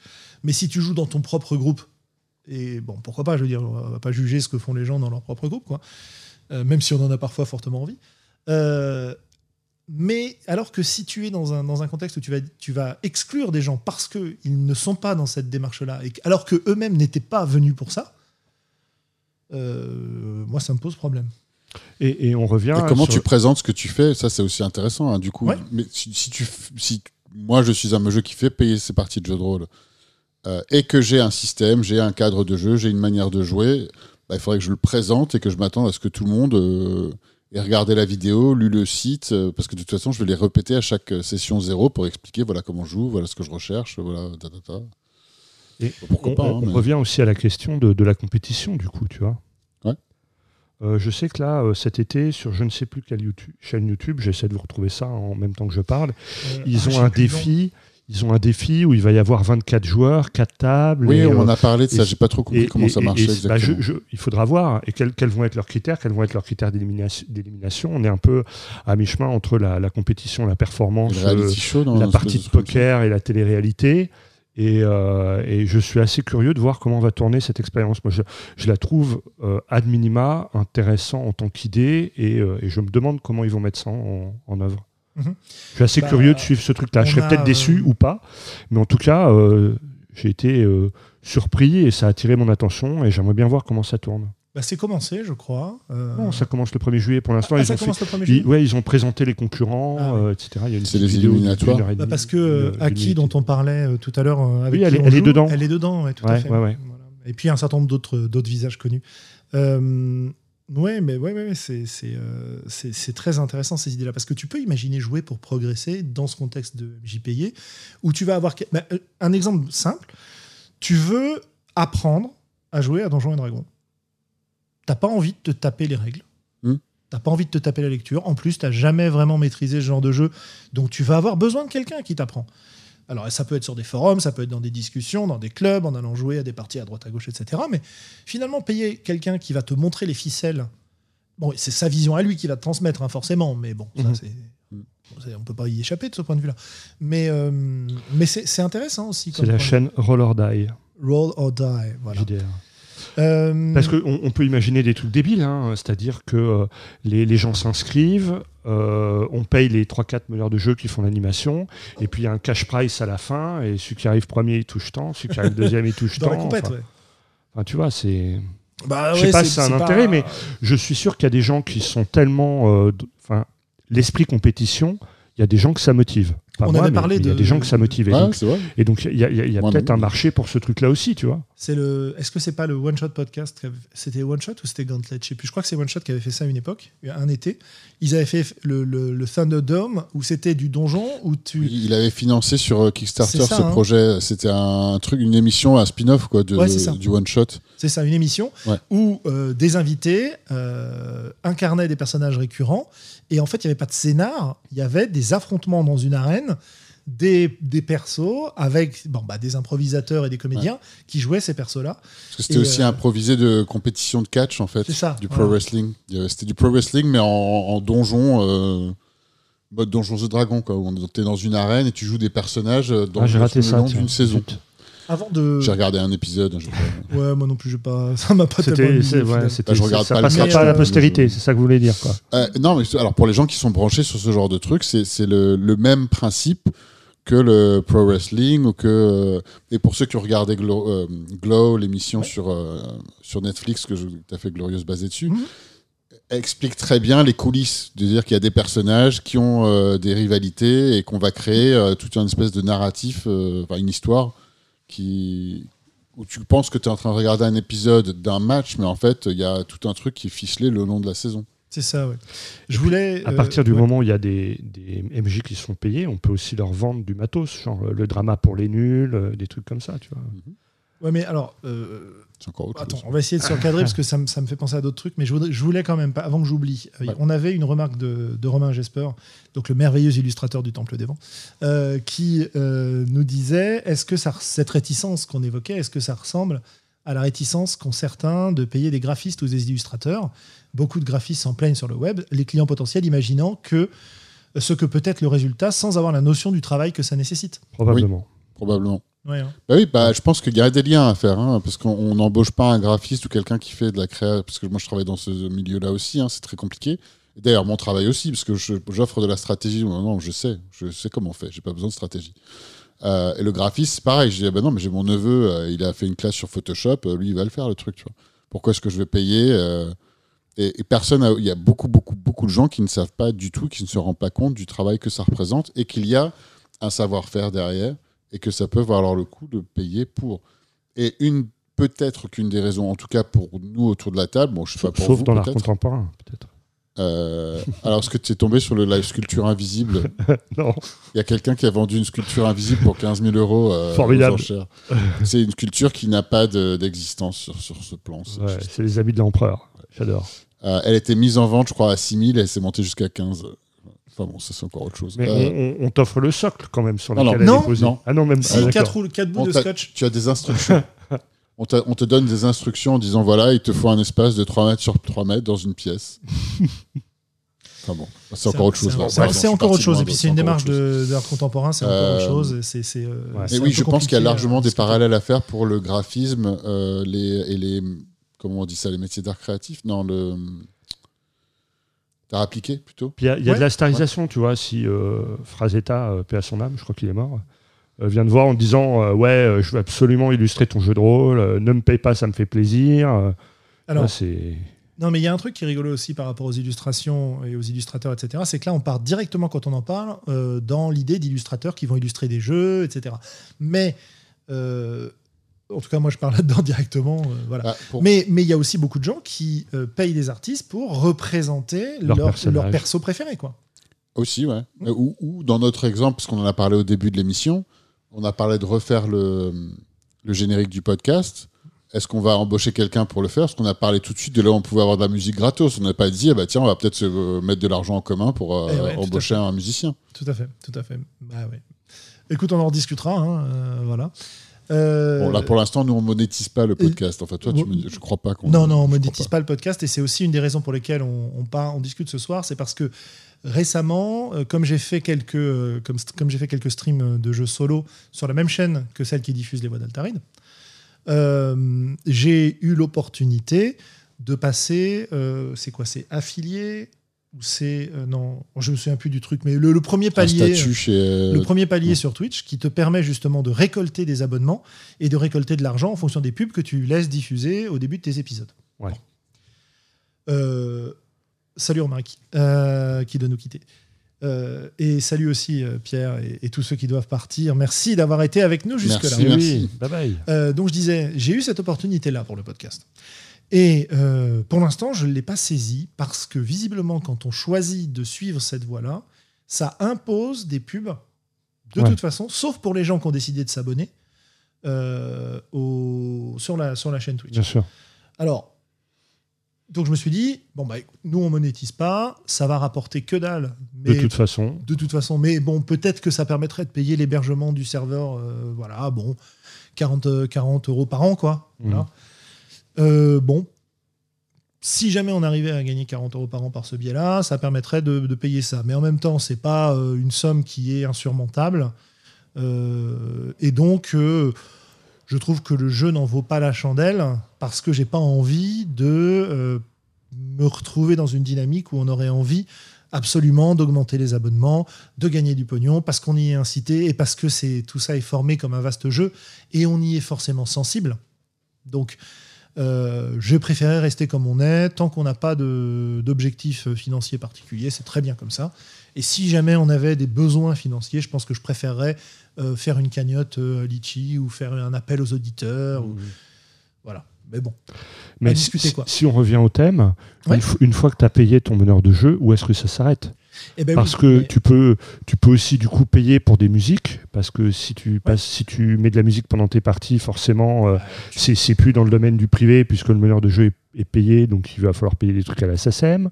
Éventuellement, tu fais, tu offres un- au- à tes joueurs de euh, payer des illustrations pour leurs personnages une fois qu'ils sont faits, euh, etc., etc. Tu vois, tu, je veux dire, tu peux aller loin après, quoi. mais, Le euh, payer le meneur de jeu, quelque part, c'est c'est uniquement la première étape pour moi. Ouais, c'est intéressant. C'est-à-dire que dans, le, dans, ce, dans ce jeu de rôle, euh, activité euh, consommée, Ouais. voilà. Euh, même si c'est fait dans des bonnes conditions éthiques, hein, c'est pas le problème. Enfin, c'est pas la question ici. On va considérer que c'est fait dans des bonnes conditions éthiques. Effectivement. Mais d'ailleurs, est-ce que c'est choquant d'imaginer que tu as l'anniversaire de, de quelqu'un qui rêve de jouer à ce jeu-là et que vous y avez jamais joué parce qu'il n'y a personne qui le connaît dans le, dans le groupe Et ben, vous allez lui payer une super soirée où vous allez euh, faire en sorte qu'il y ait un super repas en raccord avec la partie. Vous allez euh, l'inviter, lui faire Dans une un surprise cadre, et, euh, et lui, et lui sympa, filer un ouais. costume au moment où il arrive. Euh, bon, faut avoir du pognon pour faire ça, évidemment, mais euh, si on se cotise pour, la, pour je sais pas, un Ouais. anniversaire, un enterrement de vie de garçon ou de jeune fille, j'en sais rien, peut- peut-être, a priori, pourquoi pas dépenser de l'argent comme ça plutôt que euh, dans euh, de l'alcool à foison euh, Bah ouais, Ce moi- qui ne moi, gâche rien, hein. Et on des peut aussi payer de l'alcool quand on joue On au peut jeu aussi, rôle. absolument. Euh, Et il y a plein de, j'imagine qu'il y a plein de joueurs et de joueuses qui seraient ravis de d'acheter l'illustration de leur personnage. J'imagine que ça doit se faire en plus. bien sûr que ça se fait. Euh, Il sûr. y, y a des prestations où c'est compris dans le, dans le truc. C'est-à-dire que Ouais. tu, tu repars avec euh, une illustration du perso, tu repars avec Ouais. truc. Parce que c'est plus, Euh, c'est tangible aussi. Donc au moins pour quelqu'un qui connaît pas, t'es là bon bah au moins t'auras, même si t'aimes pas la partie, tu auras l'illustration de ton personnage et j'ai vu le style, j'aime bien. Ouais. D'ailleurs. Euh, Il y a hum, Rico qui nous, qui nous demande, il dit, je ne sais pas si on a abordé la partie, si le MJ se fait payer pour du DD5, est-ce qu'il y a une partie pour la licence du jeu? Et oui, bonne question. Alors actuellement, je pense pas. Je crois pas pour l'instant, hein, mais c'est une très bonne question. hein. Et, euh, Et c'est valable pour les actual play aussi d'ailleurs. hein. Ouais. Je pense que là, euh, le... je pense qu'en en tout cas aux États-Unis, c'est considéré comme du fair use. Ce qui est intéressant aussi, ça en dit, ça en dit beaucoup sur le euh, l'importance, le poids ou la taille de jeux de rôle comme industrie. Parce que la musique, sur la bah non, euh, pas faire use, la musique, euh, t'as pas le droit. Ouais, mais tu as le droit de faire des reprises, mais c'est vrai que si tu fais tes reprises, tu as une partie qui va. si on. Mais joue parce un que- morceau ou un même euh, Ouais, ouais, 15 ouais. secondes en Ouais, morceau ouais, dans ouais, la sais, vidéo. YouTube, c'est automatiquement droit d'auteur. euh, non, vous n'avez pas le droit. Quoi. En, tout cas, en droit américain, il n'y a pas de copyright sur le système du jeu. Il y a un copyright sur le texte qui explique Oui, le mais jeu. quand tu vas faire jouer une campagne officielle. Mais- Ah oui. Euh, Par exemple, avec le jeudi JDR, on a joué et euh, on n'a pas terminé, euh, on continuera très certainement, euh, la, la descente en Averne, Descent into Avernus, euh, et euh, bah, on a joué ça. Donc on utilise euh, les euh, monstres de euh. Donjons et Dragons, le setting, enfin tout, on utilise tout, tout ce qui Mais est. à l'heure actuelle, les gens qui gagnent un petit peu d'argent en, en streamant live, je crois pas spécialement qu'ils reversent des, euh, du pognon à Wizard of the Coast. hein. Non, mais et pareil pour les jeux vidéo, hein, je crois. intéressant. Oui, euh, pour les jeux vidéo, oui. les gens qui streament des jeux vidéo, euh, quand ils jouent aux jeux vidéo en live, ils Ouais, ils, pas de. ils- ils payent éventuellement leur jeu, c'est même pas dit. hein. Des fois, les, les éditeurs leur offrent. Oui, en plus. Et, euh, Mais, et euh, basta, quoi. Mais c'est ça, parce qu'en fait, Parce qu'il y a l'effet d'influenceur, c'est-à-dire qu'ils considèrent que pour leur business, c'est bon dans la mesure où c'est de la pub. ouais, voilà. Ouais. Ouais, ouais, faudrait se renseigner sur euh, Il ce y a que aussi font les streamers, les gros streamers de jeux vidéo. Mais euh, je pense que effectivement, c'est c'est une relation euh, comme ils font de la pub. je pense que ça rentre dedans, ouais, tout à fait. Euh, mais il y a un truc aussi qu'on n'a pas abordé, c'est-à-dire qu'on a parlé de payer le meneur de jeu, et quand on évoquait tout à l'heure le Thunderdome avec les acteurs, etc., ou qu'on, si, si on passe un peu sur le côté actual play, bah, finalement, tu vas aussi payer des joueurs et des joueuses. Mhm. Et oui, c'est le cas. Enfin, je veux dire, euh, je pense que les, les, les, gens qui font roll and play, euh, les, joueurs se font payer. hein. Ouais, bah, un, un des moyens de financer ça, d'ailleurs, Critical Role, et le, le truc dont on a parlé, qui fonctionne comme ça aussi, si je ne sais pas s'il fonctionne encore comme ça aujourd'hui, mais euh, c'est un des modèles qui sont de faire un, un programme de crowdfunding, de, de financement pour l'année. Donc, euh, Ouais, qui va ouais. inclure euh, le prix euh, des acteurs, des actrices, Eh ben, des voilà, voix, du, des graphistes, de tout quoi. Roll, Play, là, va sortir le Kickstarter pour financer sa, sa prochaine saison d'Actual Ouais, Play. ça, parce que effectivement, les, les, les joueurs aussi sont payés, et pas que les joueurs. Je veux dire, il y a- il y, a un mec en régie. Qui gère les trucs, il y a peut-être un monteur, il y a Ouais. un type qui gère euh, peut-être les décors, le maquillage, ou j'en passais des meilleurs. euh. Bon, on est dans un modèle un peu différent parce que du coup. euh, là, on est, purement spectacle. consommateur. On est dans du On est dans spectacle. du Purement spectacle. consommateur. du Ouais, c'est spectacle. ça. On Ouais, ne joue pas Ouais. face à ça. On ne joue pas. On, on profite de gens qui jouent. Donc c'est c'est vrai que c'est quand même un. C'est quand même quelque chose de différent. Quoi. On n'est plus participant. Et comme on n'est plus participant, je pense que le fait de payer est beaucoup plus naturel euh, pour nous. Parce que Mhm. Bah, là, effectivement, la métaphore avec le théâtre, avec le, enfin, la, la comparaison pardon, avec le théâtre, avec le, le cinéma, etc. On est, beaucoup- on est dans, le- on est dans le connu. ouais, On est dans le connu, voilà, on sait. Euh, on a des gens qu'on aime bien, ils jouent, on aime bien les regarder jouer. Euh, bah du coup, c'est logique, on file un peu de, un peu de pognon pour les aider à, à monter leur truc. Quoi. Euh, je repense à, à- on a, on a une remarque là de Ditral qui nous dit Table Quest est sponsorisé par Donjons et Dragons, me semble-t-il. Par rapport à ce qu'on disait avant, Rico nous disait en France les gros streamers non, mais Fibrotig a créé son jeu et l'autre est supporté par BBE. Euh, Game of Thrones, ils sont payés, ça c'est les acteurs. Ok. Euh, quand on avait vu Satine qui était venue euh, en tant que community manager, Mhm. elle cherchait des gens. Alors c'était il y a 4 ans, je crois, un truc comme ça. Non, moins que ça. Ah, bah, tu sais, avec hein. Covid Ah ouais, l'année ouais, d'avant, ouais. c'était la première fois qu'elle venait. Donc euh, je sais plus si c'était la première ou la deuxième fois, mais bon, 3-4 ans, on va dire. Voilà. Ouais. Euh, euh, Lorsqu'elle était venue, elle nous disait qu'elle cherchait des gens. Euh, et pour euh, leur donner la l'estampille euh, Dragons. Mm. Et à l'époque, ce qu'elle avait dit, c'est que euh, Wizard of the Coast ne paierait pas de streamer, Mhm. par contre, pouvait faire de la pub pour le stream Ouais. en échange de la pub faite par le stream et éventuellement aider à monétiser sous forme de merchandising, offrir des jeux, offrir des suppléments, filer des lots s'il y avait des concours de temps en temps, mais il ne rémunérerait pas les gens directement. Je me demande où ça en est aujourd'hui et je me demande quels sont les contrats. Est-ce que je- c'est toujours dans cette idée-là ou est-ce que l'essor que ça a pris dans ces euh, deux Donjons et Dragons en particulier dans ces dernières euh, années Je ne sais même pas qui est community mana- manager pour Watts aujourd'hui. J'avais été euh, en contact très très brièvement quand euh, elle avait passé son, son- son- quand elle avait passé le, le poste à la personne suivante, mais j'ai j'avais D'accord, pas eu de contact depuis, euh, à part la présentation, je sais même pas si c'est toujours la même personne. Mhm. Je peux pas te dire. Parce que, bon, ça n'a non, rien à voir. On parlera ça peut-être en off. euh. Ouais. Non, non, mais parce que voilà, il y a, je veux dire, euh, Watts a complètement changé son fusil d'épaule par rapport à la, la traduction euh, de leurs produits et, et ils veulent des, des- des sorties euh, internationales et pas juste. euh, Enfin, mais bon, c'est c'est pas le sujet de Ouais, ce non, c'est soir. pas le sujet de ce soir, absolument. Et donc, ça nous amène aussi à la question de. Sur, le, sur le fait de gagner de l'argent avec du jeu de rôle, est-ce qu'on en gagne en faisant participer des gens à nos parties et en leur fournissant un service Ou est-ce qu'on en gagne en leur faisant un spectacle, comme on a discuté? Parce que finalement, moi, ça me, tout ça me, me fait cogiter. Et euh, on peut, enfin, c'est très compliqué. J'allais dire, on peut pas. Non, c'est pas vrai, mais c'est très compliqué de vivre du jeu de rôle en tant qu'auteur, en tant Ouais. qu'éditeur. Il y en a quelques-uns qui en vivent. qui en vivotent. Non, il y en a quelques-uns qui en vivent vraiment, mais ils sont éditeurs, donc euh, c'est c'est pas. Enfin, ils pourraient être éditeurs d'autre chose que du jeu de rôle, tu vois. Mais c'est vrai que la plupart ont aussi une activité à côté. Euh, et Ils ça ont besoin me de diversifier en tout cas. Et ça, Ouais, c'est une manière et, de. et ça me, ça me renvoie au statut des auteurs de littérature, Mm.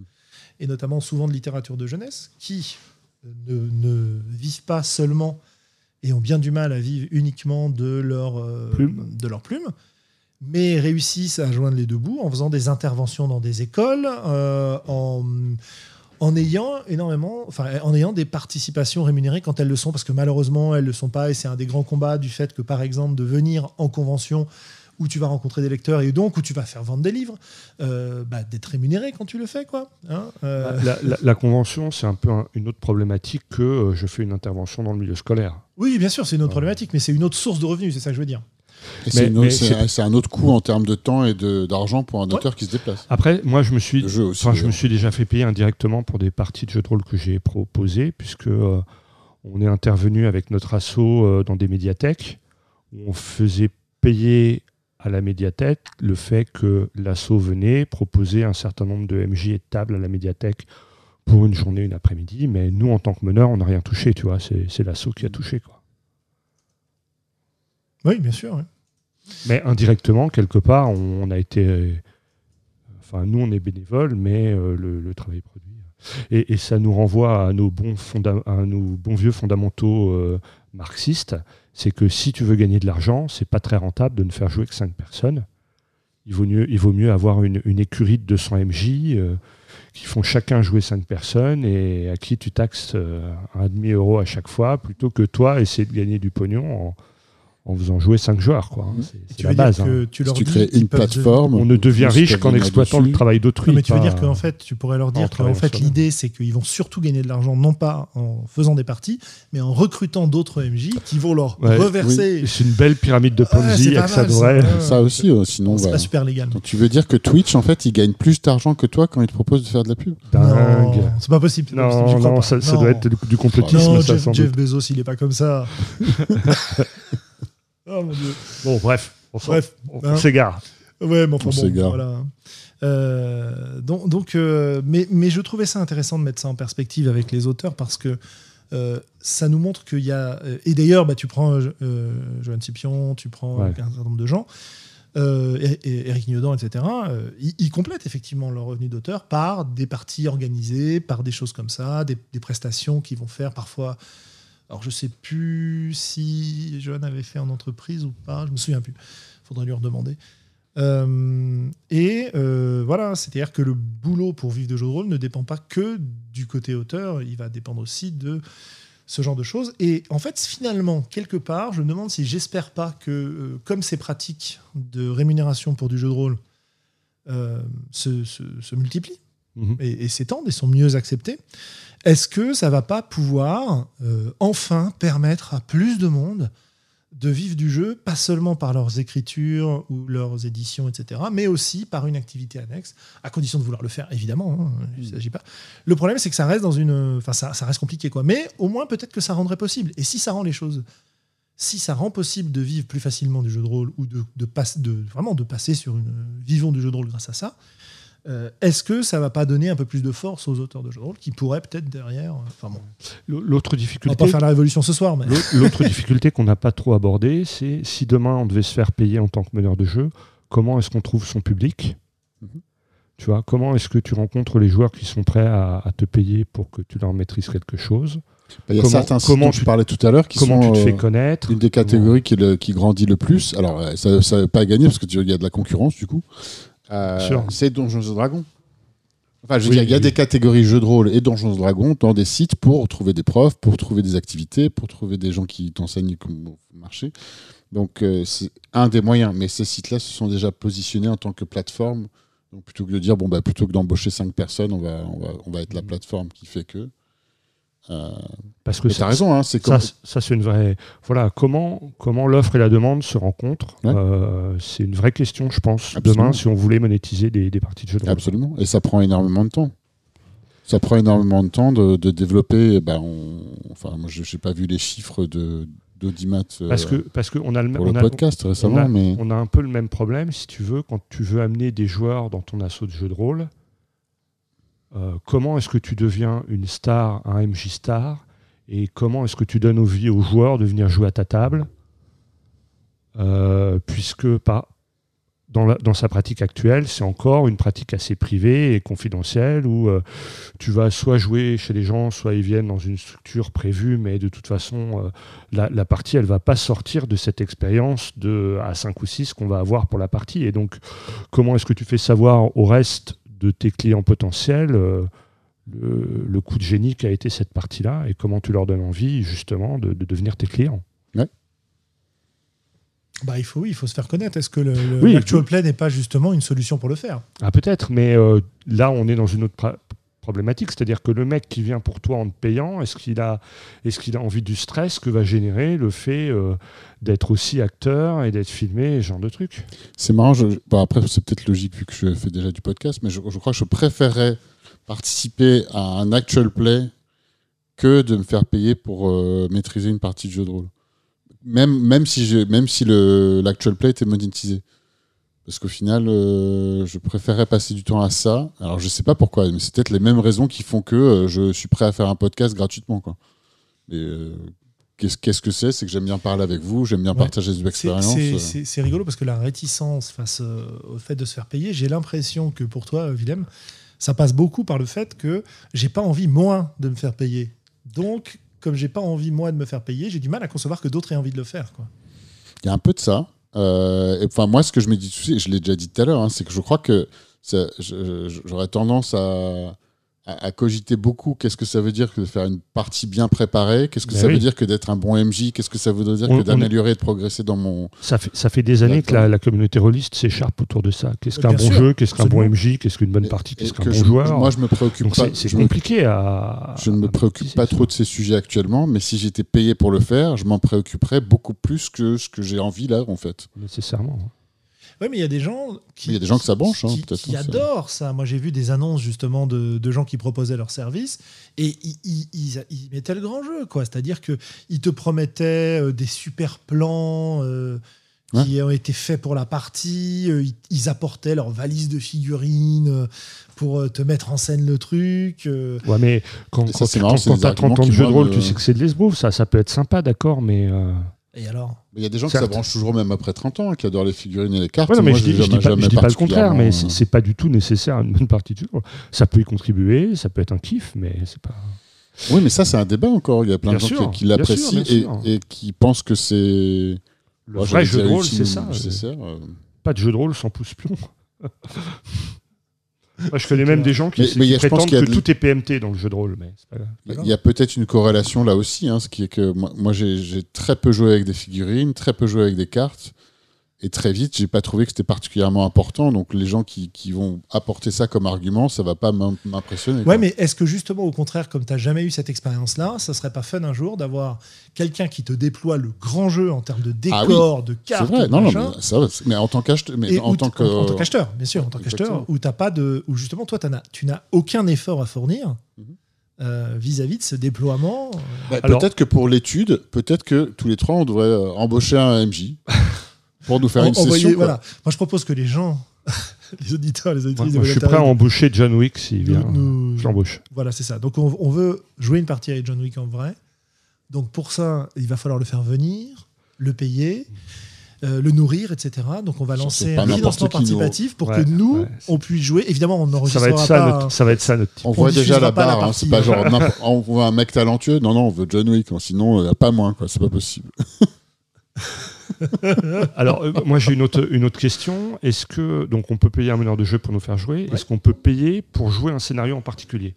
Par exemple, quelqu'un nous dise, bah, nous, on veut jouer les masques de Nar- Nyarlathotep, hein, Par exemple. par exemple, ou euh, Bah, exemple. J'imagine que oui. descente, euh, descente dans- en Arvernus. Bah, je pense que oui, oui.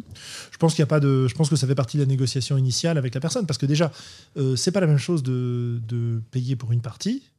Donc Que de payer pour et une payer campagne. une campagne. Ah bah oui, je veux mon neveu. Hein. C'est pas la même, euh, c'est pas le même engagement aussi euh, en, en termes de préparation. hein. Ouais. Non, parce que imagine, tu payes, euh, je sais pas, euh, pour un groupe de joueurs, tu vas payer, on va prendre un cours de base, que, cours de cuisine de machin, pas trop cher, tu vas dire 50 euros de l'heure. Bon. Pour une campagne où tu as 100 heures de jeu, faut, faut les sortir. hein. C'est pas rien. hein. C'est pas rien. hein. Et Euh, aussi, je crois que pour l'instant, je soupçonne que dans l'ensemble, c'est une activité qui est pas très. euh, une session de deux heures euh, à 15 balles, c'est pas. C'est pas euh, Enfin, je, je crois pas que ce soit. J'allais dire, c'est pas bien rémunéré pour le jeu. En fait, je crois que ça dépend. Il y a, il y a- il y a- il y a Ouais, plein, de ouais, trucs- ça il y a dépend. plein de prix différents. En fait. En sachant que si tu te fais rémunérer de manière professionnelle, tu as aussi des charges à payer, ton URSAF, ton machin, ton bidule, etc. Quoi, tu vois. Absolument. Oui, parce qu'évidemment, il s'agit de respecter la loi pendant qu'on le fait et pas de faire ça euh, Ouais, sous ouais. le manteau. Si tu veux être vraiment d'un point de vue professionnel. Voilà, si tu veux en faire ton métier, si tu veux avoir une, une couverture sociale, euh, Puis après, il y a des questions d'horaire. hein. pour ta retraite, etc. Il n'y a, pas le Il y a choix. des quoi, questions d'horaire. euh, Tout le monde n'est pas. Enfin, si tu veux, tu- dans ce cas-là, tu es probablement en train de travailler souvent le soir, le week-end. euh, Donc euh. Ouais, MJ, c'est euh, aussi un style de vie particulier. MJ travailleurs, syndiquez-vous. hein. MJ travailleurs, syndiquez-vous. Non, mais voilà, après. C'est pas une blague en plus. Après, voilà, il faut voir euh, combien, qu'est-ce qui paraît très euh, raisonnable. euh, je sais pas s'il y a hein, beaucoup de gens qui vont pour, faire pour du une soirée de jeu de rôle de 4 heures.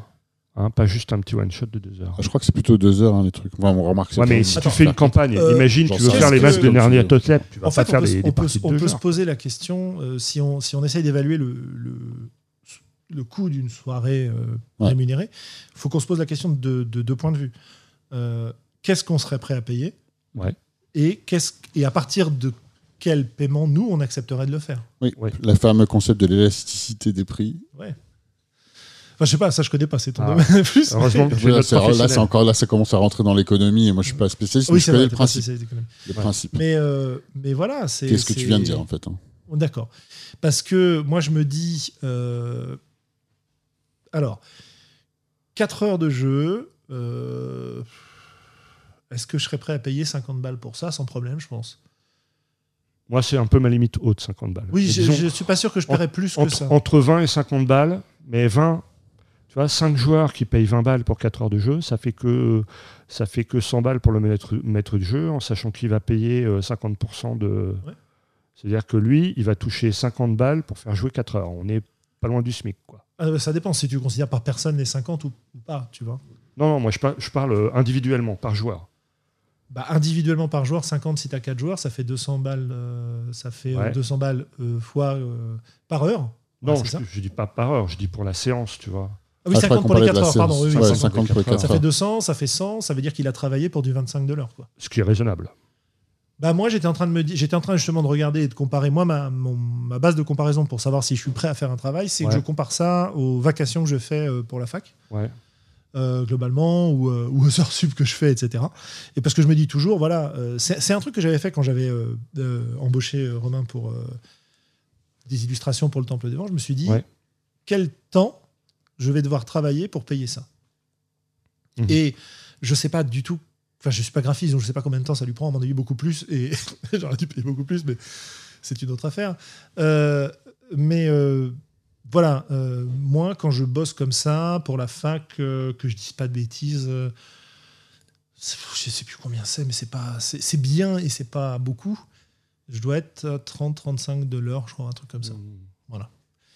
Euh, Mais après, voilà, le, le SMIC, il est à quoi? Il est à 10-12 euros de l'heure Ouais. un truc comme ça. quoi. ouais, je sais plus, faut, faut, faut que je.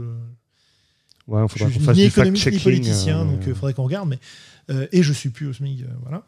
Euh, donc, Il y a du temps de préparation pour ça. c'est Mais tu vois, si, tu as 5 maintenance. joueurs et que tu demandes 20 euros par joueur à la soirée, grosso modo, tu es payé au SMIC, quoi, à peu de choses près. Si, Ouais. tu, si, si tu demandes, euh, si tu demandes 50 euros par joueur pour une soirée de 4 heures, tu es payé à peu près au double du SMIC, quoi, à la louche. Donc euh, voilà quoi. hein, et, euh, Donc tu veux dire que c'est pas encore la recette pour. Donc tu veux dire que pour avoir fortune et gloire, il vaut mieux avoir une chaîne de streaming. C'est plutôt c'est la bonne, la il, bonne faut avoir, il, faut, il faut être, euh, Et- il faut et- avoir et, une euh, plateforme dans laquelle les gens Et, et streament pour Rico, toi. Rico nous rappelle un truc qui est très très très très très très juste. Euh, c'est ça, on- ça compte pas la préparation. Oui. Ouais, mais alors ça, c'est pour moi, c'est un faux, un faux problème parce que à partir du moment où tu es meneur de jeu professionnel, euh, tu vas essayer de replacer des produits que tu connais. Donc tu Ouais, vas mais Non, non, non, ça va, prendre, ça va prendre du temps. Oui, non, mais C'est quand même de la prépa, quand même des Mais, mais emails, c'est des pareil, quand t'es prof, quand t'es prof et que tu que dis je suis dire. payé 35 euros En fait, je suis pas payé euh, 35 de l'heure, je suis payé t'es- voilà. 35 de l'heure l'heure que j'enseigne. Mais, Mais- pour mais- chaque heure enseignée, j'ai de la préparation de laboratoire, j'ai des corrections, euh, j'ai de, de tests. Enfin, j'ai beaucoup T'as des, plus voilà, de travail. des conseils, de, récupérer des conseils les- de classe. euh. Euh, récupérer les notes.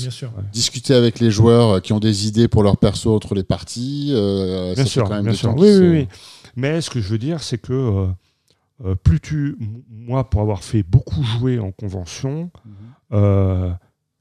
j'ai j'ai un- une préparation initiale mais que je vais amortir euh, sur le nombre de parties où je vais faire jouer cette Oui, oui, bien sûr. préparation-là, quoi. Mais il n'empêche qu'il faut quand même le prendre en compte dans ton modèle. Euh, Bah, Parce c'est d'autant plus vrai si tu, si tu changes systématiquement de trucs que tu proposes. Mais je pense que si tu es professionnel, tu as quand même un catalogue. Et si on te demande une commande particulière, peut-être que là, effectivement, tu peux dire bon, bah d'accord, mais c'est une commande particulière, euh, ça va vous coûter plus cher les enfants. Tu vois. Si tu veux faire bien ton boulot, tu vas quand même intégrer, enfin je pense, hein, c'est ce que je me dis moi en tout cas, intégrer les BG de, des personnages qui vont être différents à chaque fois, parce que tu as un groupe euh, personnalisé qui veut avoir chacun son, le spotlight sur euh, une personne ou une autre à chaque session. Donc ça, c'est des trucs... où- C'est c'est pour ça qu'il faut les faire payer en supplément. Donc tu as ton catalogue, effectivement, que tu peux préparer ça campagne. Mais, euh, je suis en train de me dire que je pourrais jamais me payer un MJ à la hauteur de mes exigences, parce que Ah si je paye, je pense que je vais attendre quelque chose d'assez exceptionnel. Or, euh, sans être blasé, euh, j'ai déjà joué beaucoup, beaucoup de choses Avec Et beaucoup, beaucoup de gens. avec beaucoup, beaucoup de gens, et donc c'est c'est plus, je suis plus, je suis plus difficile à contenter, quoi. Ouais. Euh, et du coup, je vais, je vais peut-être avoir du mal à m'amuser autant que quelqu'un qui va se payer une soirée jeu de rôle comme il se paierait un escape game, Bien etc. sûr, quoi. bien sûr. Ouais, ça, ça c'est pour ça tout de suite John Wick. Quoi. Ouais, c'est bah ça, voilà, Et en plus, John Wick est humain. hein. Il y a, il y a il pas, il pas pourrait nous décevoir en plus. quoi, en hein, plus, hein. Ouais, Et- ouais, non, mais... Et, et si on revient au côté euh, clinquant de la partie, tu sais, il faut Ouais. des figurines, des plans, etc. Mm. Encore une fois, je peux faire le parallèle avec les, les parties que je propose en convention. Mmh. Et effectivement, tu vois que les gens s'arrêtent beaucoup plus quand tu as un bel écran, quand tu as des figurines, quand tu as un beau plateau de jeu, quand tu as des beaux dés, quand tu as des belles, belles feuilles de personnages, quand tu as la petite nappe qui va bien, que, euh, que quand Ouais. tu as trois grouillots en train de gribouiller des trucs illisibles sur tes bouts- des bouts de PQ et des post-it. Euh, Alors, c'est parce que c'est euh, tellement difficile de décrire l'expérience que tu as eue, parce que ceux-là, ils peuvent être en train de en tout cas, s'éclater. les, les- les gens qui passent et qui. Ouais, qui eux, ils voient pas. c'est- Une table de Thomas Munier, tu passes à côté, t'as pas de figurines, etc. Mais c'est impressionnant quand même. hein. Ah ouais, mais bon, mais bon, c'est Thomas Munier. décor. Et puis, bon, il est- voilà. Mais et Thomas Munier, re- regarde, à chaque fois il vient, il a une petite mise en ambiance, il vient avec ses feuilles, euh, ses branches de bois mort, euh, son machin, ses trucs. On peut pas dire qu'il est, il fait pas dans, Non, le, dans la. Mais en déco, scène, Thomas, ouais, hein. quand même. Non, non, mais c'est intéressant tout ça. C'est-à-dire que à partir du moment où tu commences à ouvrir l'idée d'une activité professionnelle d'animation euh, jeu de rôle, voilà, euh, ce qui existe depuis longtemps pour, pour plein de gens, mais de Mhm. toute façon ça se répand et tu payes pour la partie, etc. euh, bah, tu te rends compte qu'il y a plein de choses à faire derrière et que exactement comme les bouquins de jeux de rôle, il va falloir vraiment, enfin, faut pas te lancer là-dedans n'importe comment quoi. Il va Bien sûr. vraiment falloir pen- pense, va, falloir, va vraiment falloir penser ton modèle de façon extrêmement euh, précise pour que pour le faire bien, légalement et réussir à manger avec. Ouais, et quelle structure? Est-ce Je que pense t'es que déjà, de toute façon, d'avoir d'avoir l'idée que ça puisse déjà commencer par arrondir un peu les fins de mois, c'est une chose. Euh, pardon, je t'ai coupé. Bien sûr. Non, non, mais voilà, mais ça c'est une vraie réflexion. Est-ce que tu es auto-entrepreneur? Bah, Est-ce c'est que tu es salarié hein. Est-ce que tu es salarié d'une structure? Euh, Est-ce que Ah, tu tu es penses démarrer indépendant? une boîte, peut-être que. Ah, mais t'as raison, si on embauche les mecs, on va les payer moins. On pourra faire plus d'argent. Ouais, est-ce que tu est-ce que tu fais une, Ah, est-ce que boulot, tu hein, fais une scope? Est-ce que tu fais une euh, tu vois? Mhm. Donc il y a déjà une, une, euh, et puis comme tout business tu as un business plan, euh, comment tu prévois de te développer, euh, faut, comment tu te fais euh, connaître, euh, combien tu investis dans la com, Combien de temps tu passes sur la com? Parce que Eh ça, ouais. c'est ton boulot à l'heure. hein. Il est. Comment est-ce que tu vas convaincre les gens de venir payer une partie? Est-ce que tu offres la première partie? Ça fait partie des, des témoignages qu'il y avait dans un des articles. Une personne qui racontait qu'au au début, la session zéro ne la faisait pas payer. Puis après, elle a réalisé que c'était énormément de travail et que les joueurs, s'ils viennent ou s'ils restent pas, bah, elle a dit bah non, au final, en fait, maintenant, j'ai assez de clientèle pour faire payer ma session zéro. et Et puis j'ai du matériel en ligne, les gens peuvent aller regarder les vidéos, ils voient s'ils aiment bien mon style, comme ça, ils savent. quoi. et puis une session une zéro, c'est déjà du jeu quoi. Bah ouais, c'est du jeu, ouais. Le, le- pour citer Romaric, le maelstrom le maelstrom commence dès la session zéro. Ouais. Absolument. Absolument, ouais. Euh, voilà, donc euh, c'est bon, on est parti euh, pour créer euh, une nouvelle appli euh, pour euh, noter les MJ professionnels, etc. Mais bon, en tout cas, je trouve que c'est. euh, Est-ce qu'on peut casser les prix en faisant venir des, des MJ de Thaïlande? Ah, c'est une bonne question. C'est une bonne question. un- un- Enfin bon, bref. La délocalisation, tout ça, tu sais, c'est euh, problématique. Hein. Euh, voilà. Bah ouais. Est-ce qu'il non, faut créer sa plutôt boîte à Hong Kong pour faire jouer en France euh, nous, on est aussi. plutôt circuit court. engagement, euh, responsabilité sociétale d'entreprise. ouais. Tu veux dire une, une, activité, une, une association pour le maintien de la, de, de- de la rôlisterie euh, On ne fait jouer qu'avec des dés en plastique recyclé. euh, une AMAP du jeu Oui. de rôle Ouais, Euh, une AMAP du jeu de ouais, rôle, on se disperse beaucoup là. hein, on part dans tous les sens. C'est peut-être l'heure. Je pense que c'est parce qu'on a un peu épuisé euh, ce qu'on voulait euh, aborder ce soir autour de ce sujet-là, même si euh, ça reste, vous voyez, euh, très très vaste hein, comme idée. Mais euh, vraiment, moi, je, je- je trouve personnellement, je trouve qu'on a un petit peu avancé sur euh, cette question initiale. C'est pourquoi est-ce que euh, on a cette réticence souvent face à cette idée-là? Et bah, qu'est-ce qu'on peut faire quand on essaye de la, di- de la dépasser et tout quoi? J'ai un dernier truc que j'ai pas mentionné et on, on y a touché en fait quand tu m'as dit un truc tout à l'heure, Julien, mais je pense que c'est. Alors je cherche le meilleur moyen de le dire, mais c'est quelque chose d'un peu bête, mais de tellement vrai. Bah, c'est un truc qui est important, que j'adore, qui a nourri mon imagination et que je respecte. Et du coup, pour moi, il y a un truc un peu. euh, même si je peux me faire payer pour plein de choses, il y a un côté un peu euh, sale d'associer ça avec l'argent, quoi.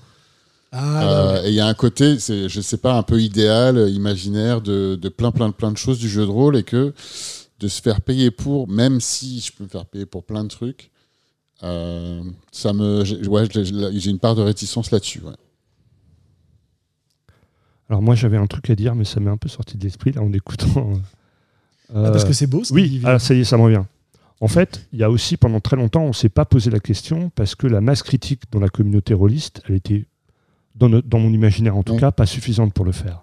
Et on n'avait pas ce genre d'outil de communication pour Voilà. répandre le. Mais je pense que ces dernières années, La notamment avec euh, l'émergence euh, de l'actual play, du streaming, on a vu que, eh bien, peut-être qu'aujourd'hui, il y a une communauté potentiellement beaucoup plus intéressée par du jeu de rôle que euh, ce qu'on a pu connaître quand on n'était que entre passionnés. Et donc peut-être que on est au début de l'émergence d'un marché de quelque chose. Et peut-être dans ce cas-là, s'il y a suffisamment de gens intéressés, il y aurait un marché de Voilà, il et faut- un il faut marché une masse de critique. quoi.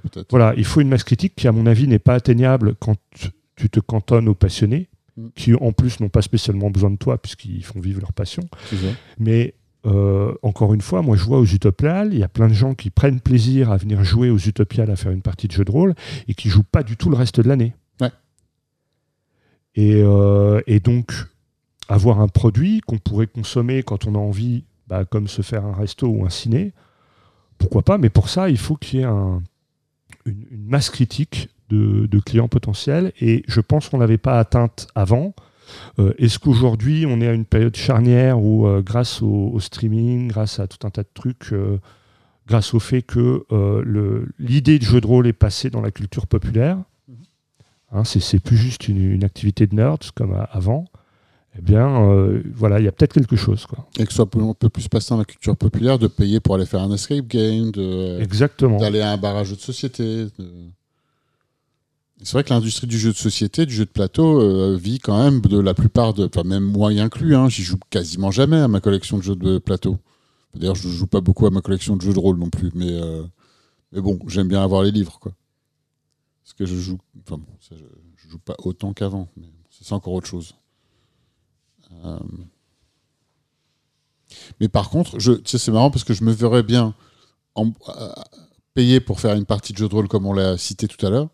Par contre, je pense pas que j'irai jusqu'à euh, acheter, euh, je sais pas, imagi- j'étais en train d'imaginer des produits dérivés du style la campagne de Nyarlathotep, mais par ceux MJ célèbres. euh, voir que ce serait peut-être la même chose que de soutenir une chaîne en streaming que je fais pas pour l'instant. Peut-être c'est pour ça aussi. Je suis pas grand consommateur d'actual play, je dois dire. Un petit peu, mais c'est pour ça que je- je- j'espère euh, être autour de la table, mais en tant que consommateur, pas trop pour. Bah, après, moi, j'ai le quand je regarde les actual play, bien souvent, j'ai le défaut d'être très critique, quoi. Mais, Oui. mais euh, c'est mon amour pour la jeu de pour euh, ce genre de trucs, quoi. Mais quand Ah, tu vois après, les, des, meneurs de jeu ou, ou des joueurs faire des trucs où tu te dis non, mais non, mais il faut pas faire ça, les gars. Pourquoi vous jouez encore comme ça? Ah, ça, te gâche, tu vois, ton, ton plaisir de spectateur. Mais quand tu es plus ou moins novice, euh, moi, je suis étonné de voir qu'il y ait autant de gens qui trouvent que le, le- la prestation de roll and play est, est le nec plus ultra du jeu de rôle, quoi. J'ai toujours pas regardé. Il y a Ah, des euh, effets de. C'est c'est un, c'est un tout autre sujet, mais Il y a des effets de proximité euh, qui, sont très, très, qui, qui fonctionnent très très bien autour des, des actual plays, des podcasts, etc. C'est-à-dire que euh, quand, tu te, quand tu regardes et que tu investis du temps, euh, il y a un effet d'engagement. C'est-à-dire quand tu Ouais. investis du temps dans une campagne, bah, tu investiras, tu auras du mal à dé- tu auras plus de mal à arrêter d'investir du temps dans cette campagne. C'est-à-dire que tu, Plus tu en investis, plus tu, tu, plus, plus investit, t'arrêter. plus tu vas en faire. Voilà. Et puis tu as aussi le fait de, de, de, de l'habituation, au, euh, si ce mot existe, euh, aux gens autour de la table. tu vois C'est-à-dire que tu as cette équipe et en fait, tu, tu rentres dans le groupe quelque T'as l'impression que c'était pas. Ouais, Tu t'as l'impression c'est- c'est la, la relation parasociale, tu as l'impression que c'est tes potes et que euh, tu. euh, et puis tu t'attaches, quoi. Et donc tu es Ouais. content. Et même s'il y a des parties qui sont moins bonnes, c'est pas grave parce que tu as toujours le petit. le- La convivialité, La- la euh, le côté social de, de- c'est de Ça, je l'ai fait avec des podcasts audio et ou des séries télé. Hein. Mais complètement. Des sûr. séries télé avec lesquelles j'ai été attaché, des, des saisons un peu plus tard qui sont clairement pas aussi bien, mais je vais aller jusqu'au bout parce que voilà, C'est très, très humain, ça. C'est normal. Mm. hein. c'est sûr. Donc euh, voilà quoi. C'est côte ouest version JDR au niveau de la connivence. c'est ça. Excellent. bah écoute, je pense que ça c'est une très très bonne citation de, de fin. de fin de podcast. Euh, Est-ce qu'on a des, des- des petits coups de cœur, coups de gueule euh? Ah oui, Ah, on en a plein. hein. on en a plein. Alors, Il nous reste 20 minutes. oh oui. Alors, Alors moi, moi ce soir j'en ai deux. coup de cœur ou... Alors le premier c'est un semi coup de cœur, semi coup de gueule. J'en ai parlé en off. J'ai regardé les cinq premiers épisodes de Babylon 5. Bah, Enfin Babylon 5, hein, je vais pas, je vais pas, j'en- Tu l'as- tu l'as je vais pas vu vandamiser. Non, j'ai jamais vu. Pardon. Et, euh, et je dois dire que euh, bon, les cinq premiers épisodes, voilà, ils ont ce qu'ils ont, mais euh, le, le look euh, fin des années 80, début des années 90, c'est quand même, c'est quand même quelque chose. Oui. C'est pas facile de rentrer dedans, ça a un peu Non. mal vieilli, quoi. J'ai dû, j'ai- dû regarder la série quand? Il y a un moment, hein, mais déjà j'ai eu du mal à dépasser le look. Et ce qui Ouais, était la raison pour laquelle dur. je n'avais pas regardé à la base. J'ai un pote qui m'avait prêté les DVD à l'époque, qui m'avait dit il faut absolument que tu le regardes. Donc ça dit déjà que c'était un moment, parce que c'était des DVD. Ouais. Euh, Alors moi, le, j'ai adoré. J'ai adoré l'histoire. euh, je le regarde en. DVD parce que c'est à peu près introuvable en DivX ou quoi. Les- cinq saisons sont Et donc superbes. hein, voilà, sont- je m'accroche en fait, parce que Julien, tu m'as déjà dit euh, si si c'est très bien, Ah tu ouais. confirmes Willem, mais bon les cinq premiers épisodes. euh, euh, heureusement que, heureusement que je crois en vous, hein, les gars, parce que Il faut, faut c'est pas- dépasser le voilà. look. ouais. Faut- Ouais, et il y a des personnages dont les. Comment ils s'appellent euh, Les gens avec leurs che- les cheveux. Les Ouais, Centauri, ouais. Ouais, j'aime Ah oui, leur, c'est particulier. ouais. C'est- ouais, wow. leur culture et tout, mais le look, t'es là.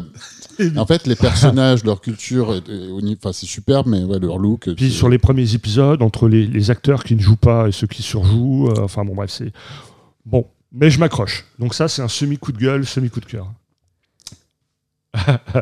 Tu penses qu'il faut avoir regardé combien d'épisodes avant de dire. euh, Non, mais j'ai confiance en vous, je vais m'accrocher. Je Voilà. sais plus, je sais Je sais plus. pas. c'est- j'ai vu Enfin, ça moi, je sais que j'ai adoré, je l'ai vu il y a longtemps aussi. ouais, hein. ouais. Et, et donc, mon, mon deuxième coup de cœur, c'est qu'il y a la, la chaîne YouTube des Dungeon Dudes, qui est une chaîne sur euh, Donjon 5 qui donne de très bons conseils sur Donjon 5, qui viennent de sortir un Kickstarter.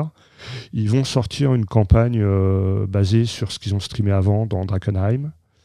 Et euh, ça promet d'être un truc un peu bac à sable. Et du coup, voilà, euh, j'ai baqué. C'est mon coup de cœur de la semaine euh, en Excellent. mode DD5. Vilain Et moi, j'étais à un concert la semaine dernière, dis donc.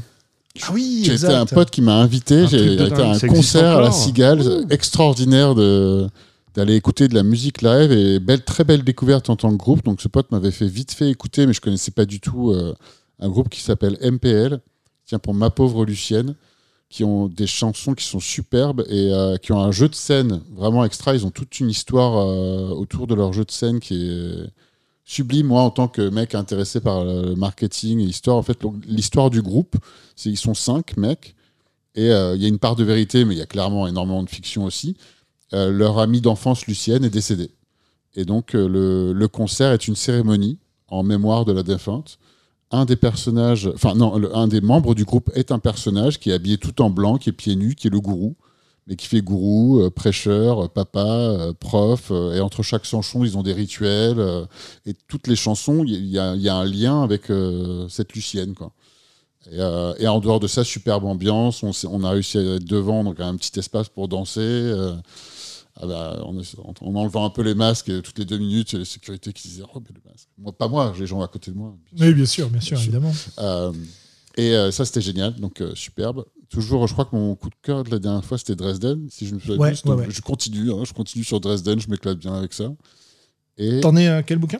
je suis au cinquième là. Cinquième. C'est le- comment il s'appelle le cinquième? Euh, il s'appelle Death, Death Masks. Ah oui, oui, oui. Death Masks. Je viens de finir Summer Night, qui est toujours sur Mhm. la féerie, et là on est sur les. Je sais pas s'il faut. euh, bon, Non, spoil pas, c'est On bon. va pas spoiler. De toute façon, Euh, euh, voilà, il faut ouais. les lire en anglais parce que la collection en français s'arrête très vite. Donc, euh, Et coup de gueule, bah, je. Ouais, on en parlait tout à l'heure, je vais bientôt déménager, et, euh, recherche d'appartement, confirmation de l'endroit, préparation, enfin ça. Ça demande énormément d'énergie et de. Il y, a- il y a des temps de stress, quoi. ouais, clairement. Ok, alors moi je vais partir, bah tiens, je vais faire comme Globo, je vais partir dans la série. Euh, Je suis tombé là cette semaine dans une série Netflix qui s'appelle Katla, qui est une série islandaise euh, et qui est euh, absolument incroyable. Enfin, en tout cas, les épisodes que j'ai vus jusque-là, j'ai trouvé ça formidable. On est dans un, dans un petit village au pied d'un volcan qui est entré en éruption. Et donc toute la zone a été évacuée, à part ce petit village. Et euh, donc on est dans une ambiance euh, où le ciel est couvert, gris, il y a des cendres qui pleuvent partout, qui s'encombrent dans les rues. Euh, il y a une espèce de saleté comme ça partout due aux cendres. Et on suit des personnages face à des, choses absolument folles qui se passent. Et le premier événement incroyable, c'est que on va trouver quelqu'un couvert de cendres, comme sortant du volcan. Et j'en dis pas plus, mais il y a toute une histoire autour de ça. Et pour l'instant, j'ai trouvé ça formidable. Voilà. Euh, c'est euh, une, ambiance folle. euh, C'est un rythme qui est un peu lent. Il y a peu de personnages, mais donc du coup, ils parlent. Il y a des silences aussi. Et, puis c'est en islandais, donc on n'y comprend rien, mais il y a des sous-titres. Donc j'aime bien. voilà, c'est mon côté snob. Et puis l'Islande, c'est un pays que j'aime beaucoup, qui me fascine assez. Donc voilà, tout, tout ça pour la bonne réussite. Donc ça, c'est mon, c'est mon coup de cœur. Puis j'ai un coup de gueule un peu euh, euh, qui va être euh, autour de TSR. Est-ce que vous avez Euh, suivi cette Bah, histoire Il y a de TSR Erwick qui nous en parlait dans le chat. Justement. ah bah voilà justement. Donc il y a le un des fils de, Guy- de Oh, Gary c'est du troll, ce Gygax truc-là, ouais. qui a décidé de qui a profité. Ah, t'as pas, t'as pas suivi ça? Non. Il y a un des fils de, de Gygax qui a profité de la le, le non renouvellement de la licence euh, et du, euh, de la marque déposée TSR pour euh, La reprendre- récupérer. la récupérer TSR, donc. TSR, voilà, Ouais. l'ancien TSR avec le T, Ouais, le S, le ouais. T en diagonale comme ça. Enfin, les, les auditeurs évidemment ne le voient pas, mais vous connaissez le logo TSR, quoi. Euh, et du coup, bon, il- il a récupéré ça alors que c'était euh, en possession de quelqu'un qui avait fait un, truc d'espion, enfin bon, peu importe. Et derrière, il a dit qu'il allait créer, il allait relancer TSR pour refaire des vieux suppléments comme à l'âge d'or de Donjons et Dragons et où je paraphrase, mais en gros, il n'y aurait pas toutes ces conneries euh, d'inclusivité, de. euh, etc. Enfin bref. Ouais. Et donc, euh, donc, une belle posture bien réactionnaire, bien raciste apparemment, Ouais. Ouais. Puis- sexiste en tout cas, etc. Et donc, ça crée une espèce De d'explosion, micro-buzz, ouais. euh, d'explosion sur, sur Twitter euh, américain ces derniers temps. Euh, et, en, et en plus, le mec en rajoute quoi. Il arrête pas de troller et d'en rajouter et d'envoyer chier les gens et, euh, Et puis- puis et les jeux- d'assumer à fond. Puis voilà, puis il essaie de, donc de proposer des jeux. Donc le, le jeu phare, c'est un jeu made fan euh, qui fait payer un bras et qui a l'air complètement, euh, euh, comme on en a vu euh, des millions euh, de jeux made fan. Il parle aussi de, remettre au goût du jour Star Frontier. Star Frontier, c'est un des jeux de SF de, TSR de l'époque, mais à cette époque-là, il y avait des jeux de SF qui étaient déjà bien meilleurs que Star Frontier. Et, donc, tu, te demandes bien de toute façon ce qu'ils vont pouvoir proposer. Pour moi, c'est juste de la com. Tous les mecs qui sont là-dedans, ils ont déjà, déjà essayé de vendre plein de trucs. Ils sont jamais allés au bout d'un Kickstarter ou de quoi que ce soit. Et, et- Et- et et à part le buzz, il y a, pour moi, il n'y a rien. Quoi. Ouais, on Il y a rien derrière. Mais il drague en tout cas toute cette frange réactionnaire et, euh, et désagréable euh, dont on a parlé moult fois euh, à ces micros. bon, voilà. Donc c'est c'est rigolo quoi de voir comment la saga Gygax n'en finit pas de sombrer dans la boue année après année quoi. Voilà, voilà. Hélas.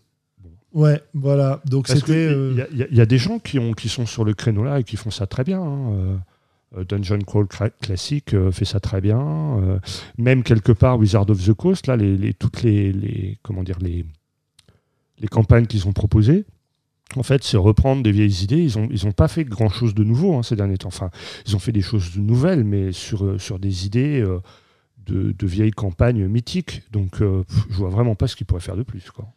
Ouais, mais c'est rigolo. J'ai vu un, tweet qui m'avait fait rire, qui disait que globalement l'OSR cherchait à faire, euh, euh, avait la nostalgie du vieux Donjon et Dragon et donc cherchait à faire mieux, cherchait à le recréer en mieux, et que euh, le TSR de son côté cherchait à faire le vieux Donjon et Dragon avec toutes les scories avec tout ce qu'il a de pire et de nauséabond. Ouais. Je me souviens plus comment c'était formulé, mais ça m'avait beaucoup, beaucoup fait rire.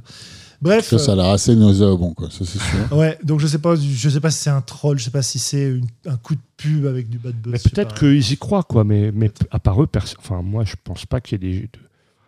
grand monde qui croit à ce truc-là, quoi. Je sais pas.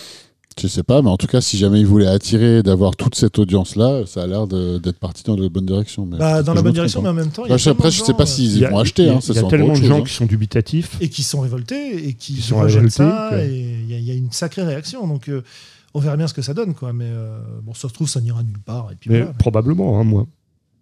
Moi, c'est mon pari. Hein. Mais ça ne euh, pas voilà, grand-chose, en fait. Me...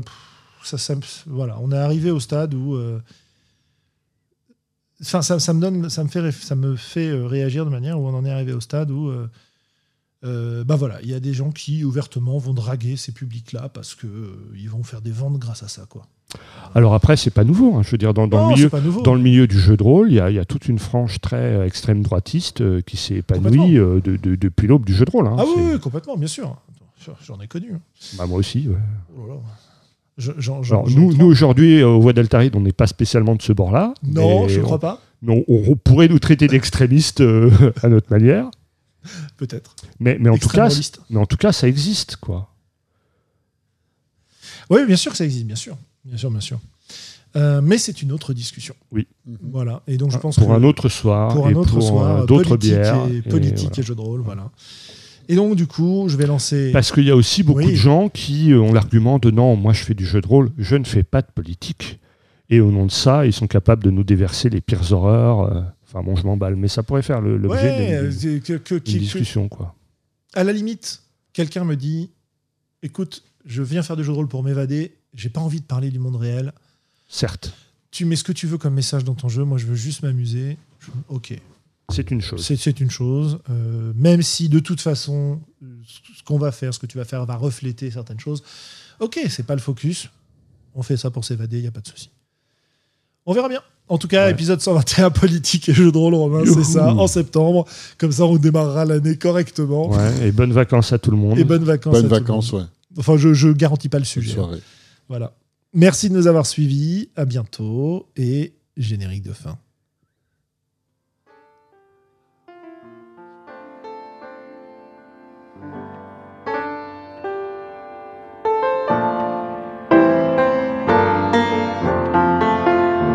Peuple rôliste, tu viens d'écouter les voix d'Altarida.